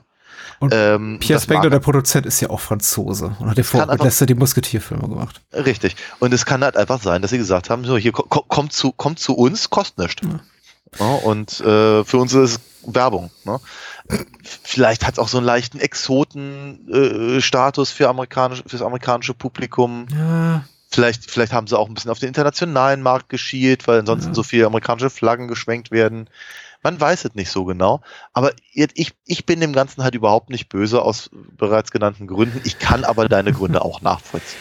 Tatsächlich, ich glaube, glaube dass das, das, das größte Problem in beiden Fassungen, hab, äh, das ich habe, hab, hab, haben wir schon genannt, nämlich einfach, wie schnell sich äh, Superman dazu entscheidet, wieder Superman zu sein.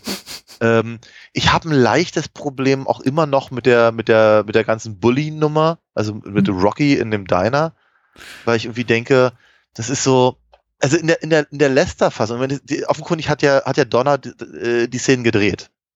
Ja. Aber in der Lester-Fassung passt das ganz gut, weil es so eine, weil es der Humorebene irgendwie entspricht und weil es halt so ein, es soll so ein, so ein, so ein, so ein, ach, so ein, so ein gutes Gefühl am Ende geben. Mhm. Ne? Der, der, der, der, der, der, der böse, böse Trucker, der, der unseren lieben Clark geschubst hat, der, der, der, der kriegt's heimgezahlt, huhu, mhm. und all das. Aber ich finde halt, ich, ich, für, für mich reduziert das Superman. Ja, klar.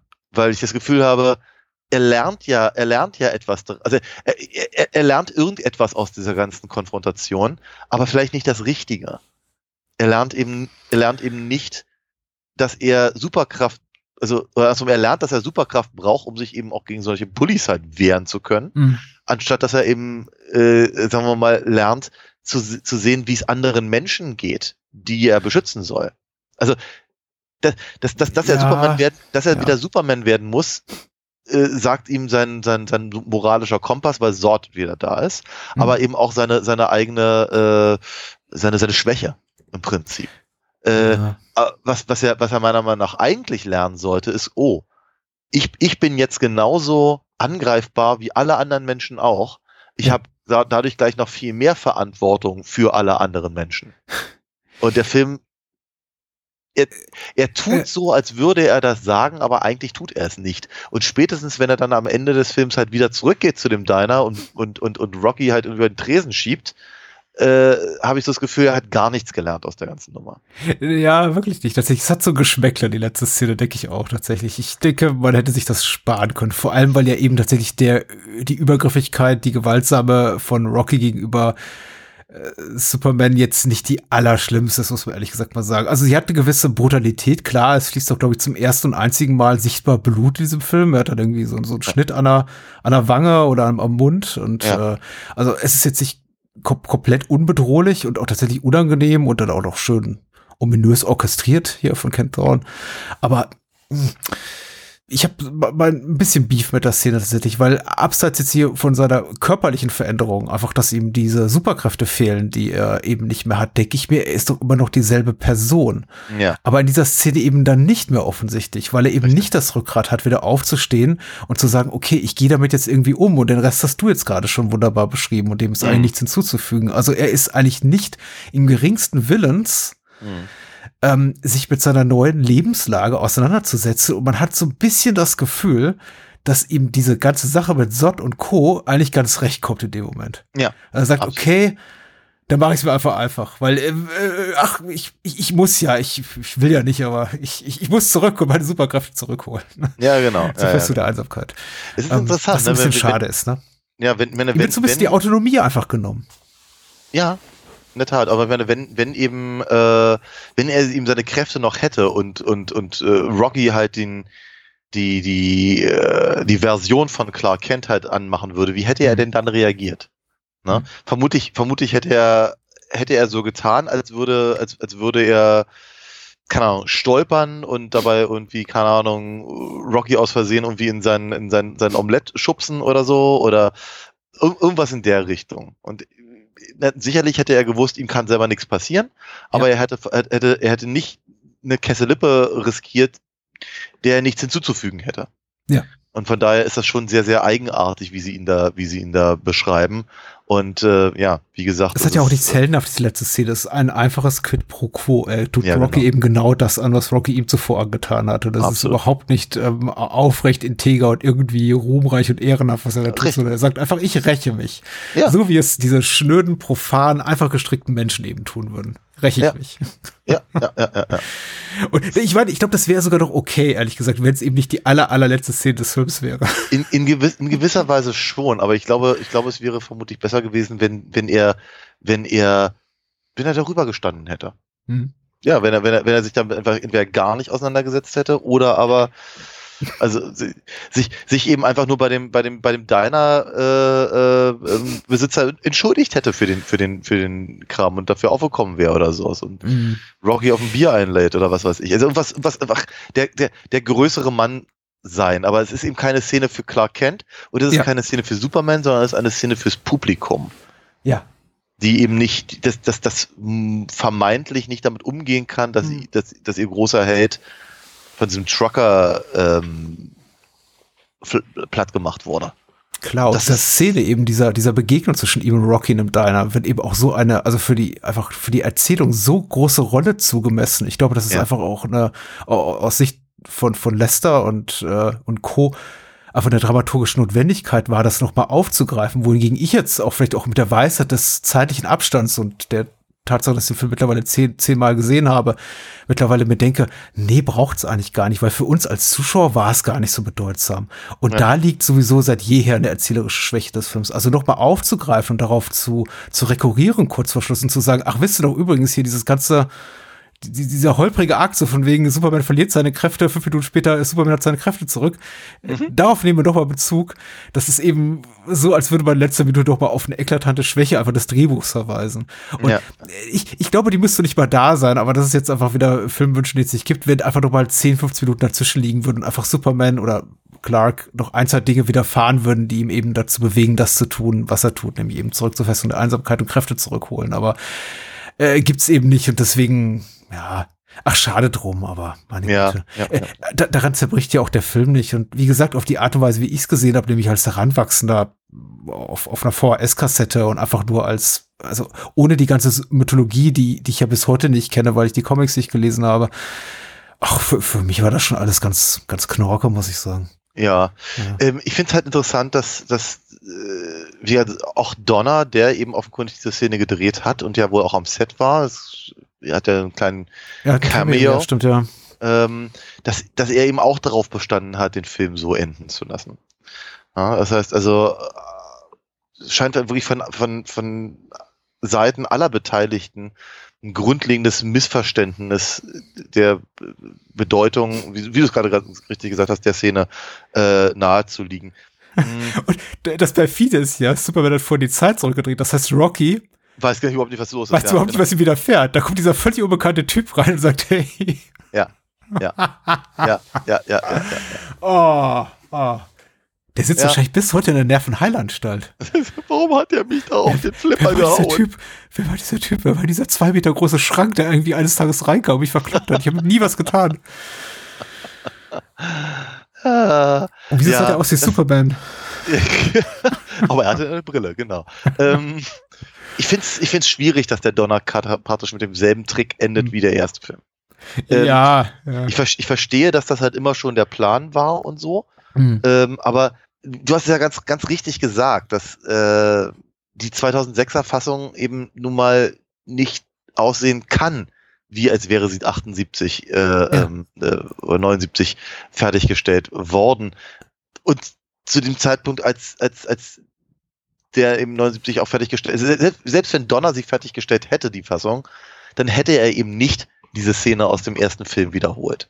Hm. Von daher finde ich das eine ganz seltsame Entscheidung, das halt jetzt in, praktisch in Donnercut äh, da reinzunehmen, weil es ihm auf einmal ganz, ganz viele neue Probleme aufwirft. Und ich habe das Gefühl, nur um zu sehen, wie Perry White sich die, äh, die Zahnpasta auf die äh, Hm. äh, Bürste drückt, kann das, es kann ja kein Grund gewesen sein. Ich glaube, es war eine strategische Entscheidung, äh, um sich alle Möglichkeiten für Sequels offen zu halten. Und zu Mhm. sagen, ja, lass uns mal irgendwie komplett wieder bei Null anfangen und ungefähr all die Vorteile nutzen, die wir ansonsten nicht hätten, wenn wir eben eine funktionierende Beziehung hätten zwischen Lois und Clark.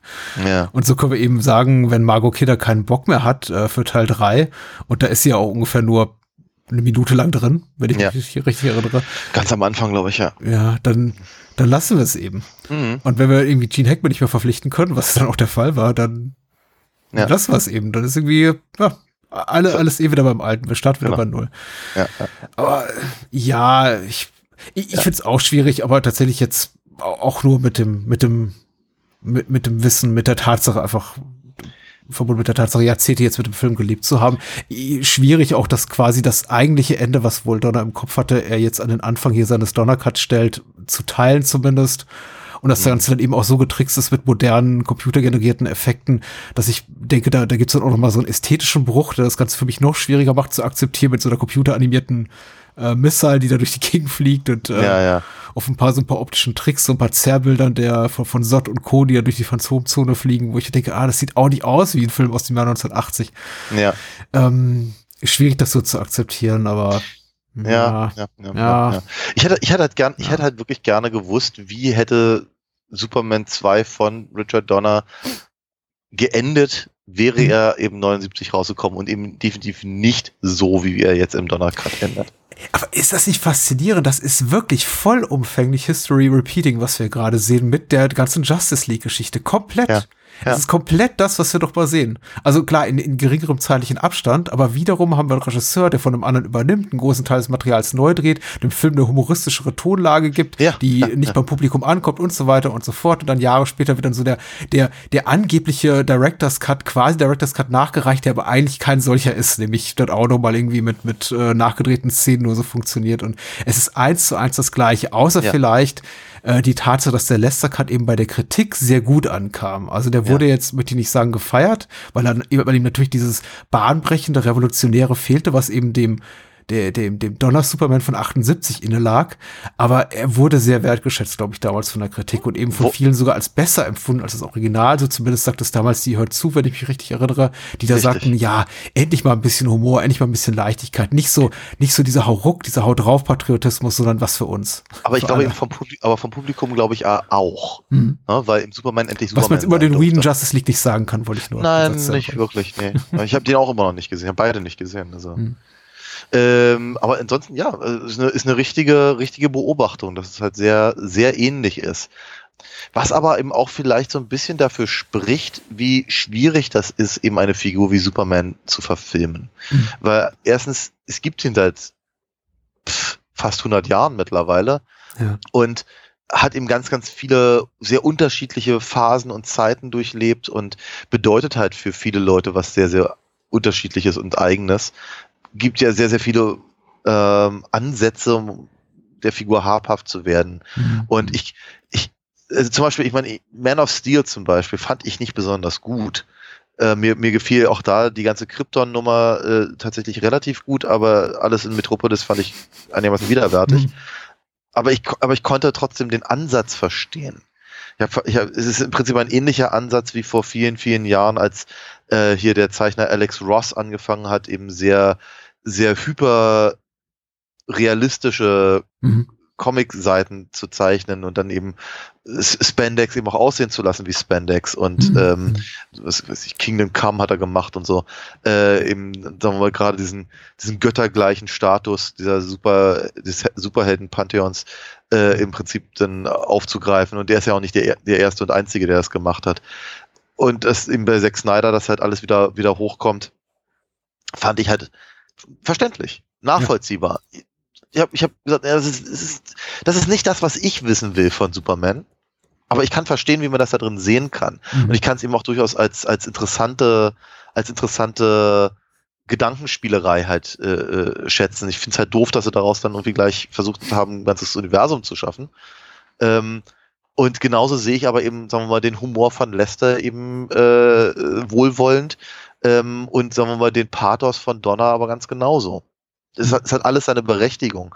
Ich finde das alles ganz gut. Ich weiß, weil ich hatte zumindest den Eindruck, dass wir Kinder und nicht nur die, die Kritik den zweiten ganz toll fanden. Und das eben wird alleine durch die Tatsache, dass wir hier mal einen Superschurken haben. Und äh, ich, ich für meinen Teil bin halt, ach, ich, glaub, ich bin, ich bin halt dem Lester-Film sehr viel mehr verbunden. Mhm. Und ich kann, ich, ich, ich, ich, ich kann ehrlich, also ich kann heutzutage auch auf das Eis im Gesicht und den, das fliegende Toupet verzichten. Ich brauch, ich brauch das nicht, weil ich es eben auch nicht humorvoll und nicht lustig finde. Hm. Ich mag den Film halt dann, wenn er eben sich klar entscheidet, welche, welchen Teil der Geschichte ihn mehr interessiert, nämlich eben Hm. die, die Lois und Clark Geschichte. Ja. Ähm, und äh, ich mag den Donner Cut dafür, dass er eben äh, versucht, im Ganzen ein ein bisschen mehr Gravitas zu geben. ja, und so. Und ja. ich, ich bin vor allem, ich bin einfach total froh, dass es beide Versionen mittlerweile gibt. Dass ich mich entscheiden kann, nach welchem ist mir jetzt gerade mehr. Und dass, dass, dass man sie eben auch vergleichen kann. Das finde ich einfach, ich finde das ganz, Und- ganz toll. Und das große Plus ist eben tatsächlich, und das war tatsächlich meine Sorge jetzt vor dem Wiedersehen und der darauf folgenden Besprechung der Filme mit dir, war, dass ich mich möglicherweise langweilen konnte. Ich sagte noch irgendwie nach unserem letzten Gespräch, ich werde mir die Filme angucken, aber eben etwas mit etwas äh, zeitlichem Abstand. Den einen Ja. relativ bald und den anderen dann vier, fünf Tage später, also unmittelbar vor unserer Aufnahme. Ich Ja. habe es dann auch so gemacht. Hätte ich es nicht gemacht, wäre es auch nicht schlimm gewesen, weil die beiden sind eben so massiv anders.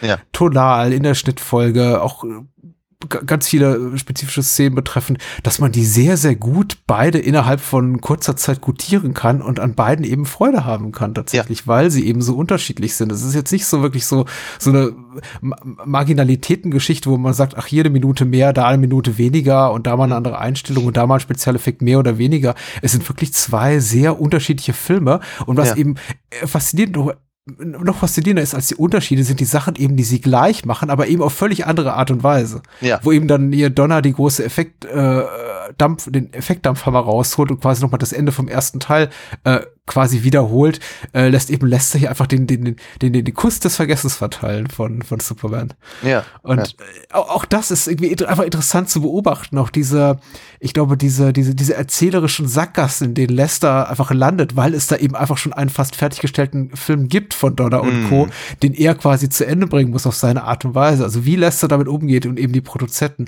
das ist auch un unglaublich faszinierend und deswegen trotz all meiner Kritik wollte ich jetzt äh, letzten Endes noch hinzufügen, weiß ich schon, was das für eine glaube ich, auch schwierige, um nicht zu sagen monumentale Leistung war von Lester und Co., diesen Film so auf die Leinwand zu bringen, wie sie es eben getan haben. Und Ja. dass eben auch viele Sachen so passiert sind, die ich vielleicht auch nicht mag, weil sie, glaube ich, einfach passieren mussten. Hm. Ähm, weil das Ding musste ja eben auch rauskommen. Und ich glaube, das Budget war einfach auf aufgefressen und Mhm. sowieso schon überzogen. Und ich sag, es geht, haben wir jetzt, glaube ich, mehrfach drauf rumgeritten, einfach viel zu schnell, dieses, ähm, ich gebe meine Kräfte ab, up, ich will, ich will, ich will meine Kräfte wieder. Aber da war wahrscheinlich auch einfach keine Kohle da, um zu sagen, wir machen das Ding an der Stelle noch mal eine Viertelstunde länger. Ja. Ja. Und auch große Blockbuster-Filme dauerten Anfang der 80er nicht wie heute 160, 180 Minuten. Die dauerten verdammte zwei Stunden, zumindest meistens. Also, Ja. außer ja. vielleicht Superman, der dauert etwas länger. Richtig. Dem, dem ist eigentlich, glaube ich, aus, von meiner Seite fast, fast nichts mehr hinzuzufügen. Ich finde, das fasst das wirklich ganz, ganz hervorragend zusammen. Ich, ich, ich freue mich tatsächlich darüber, dass wir die Reihe machen und ich freue mich jetzt auch auf Teil 3. Ja, das ist gut. Ich nehme mich, ich nehme mich auch. Ja. Ja, wird- ich kann, ich kann nur noch mal wiederholen. Ich hatte wirklich an beiden Versionen einen unglaublichen Spaß. Ich finde sie eben auch beide authentisch spannend und Mhm. interessant und ähm, äh, äh, sympathisch, amüsant und was nicht alles man dazu sagen kann, so dass eben wirklich nochmal. Ich habe den, äh, ich habe Lester habe ich geguckt am, am Sonntagabend. Und am, am, am Montagabend habe ich den, habe ich den Donner geguckt und damit ist halt wirklich jetzt fast 24 Stunden Unterschied nur. Vielleicht jetzt 26. Ähm, und ich habe mich nicht gelangweilt. Ich habe ich hab wirklich, ich hab wirklich gedacht, oh, ey, wird das was? Meine Güte, meine, die, die Story ist ja die gleiche und das ist ja auch. Ne? Wir, hier ist mal ein bisschen mehr, da ist mal ein bisschen weniger, aber grundsätzlich ist einfach der, die, die gleiche Geschichte.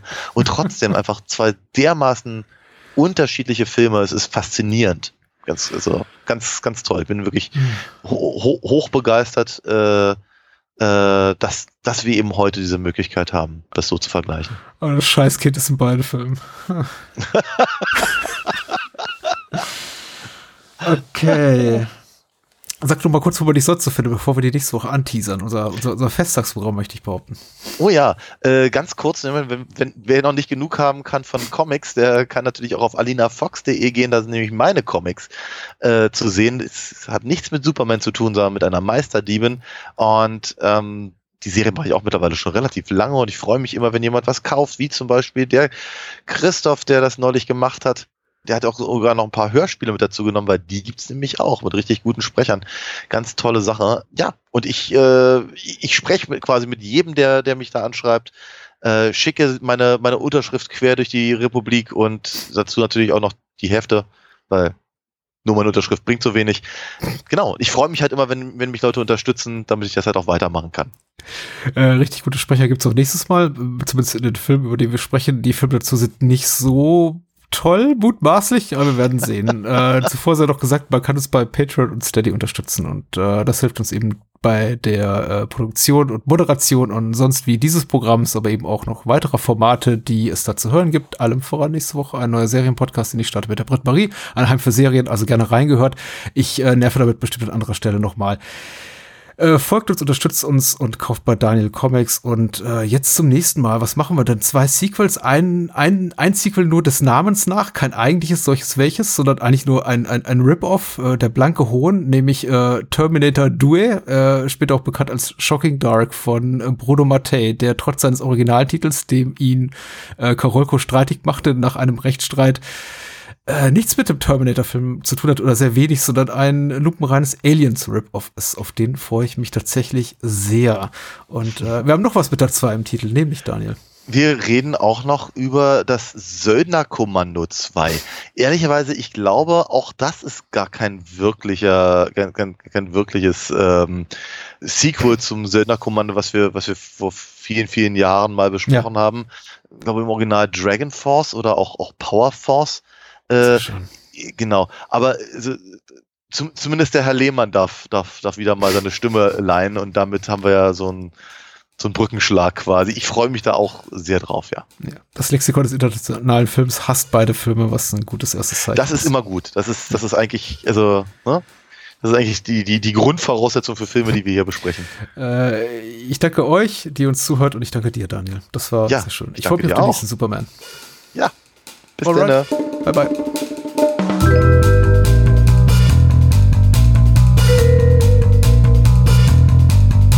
Das war's. Mehr Bahnhofskino und die Bahnhofskino Extended Edition gibt es bei iTunes, Spotify und überall, wo es gute Podcasts gibt. Und denkt bitte daran, eure Unterstützung durch eine Patreon-Patenschaft oder PayPal-Spende sichert diesem Podcast das Überleben. Unter bahnhofskino.com findet ihr alle Möglichkeiten, uns unter die Arme zu greifen. Vielen Dank fürs Zuhören und adios.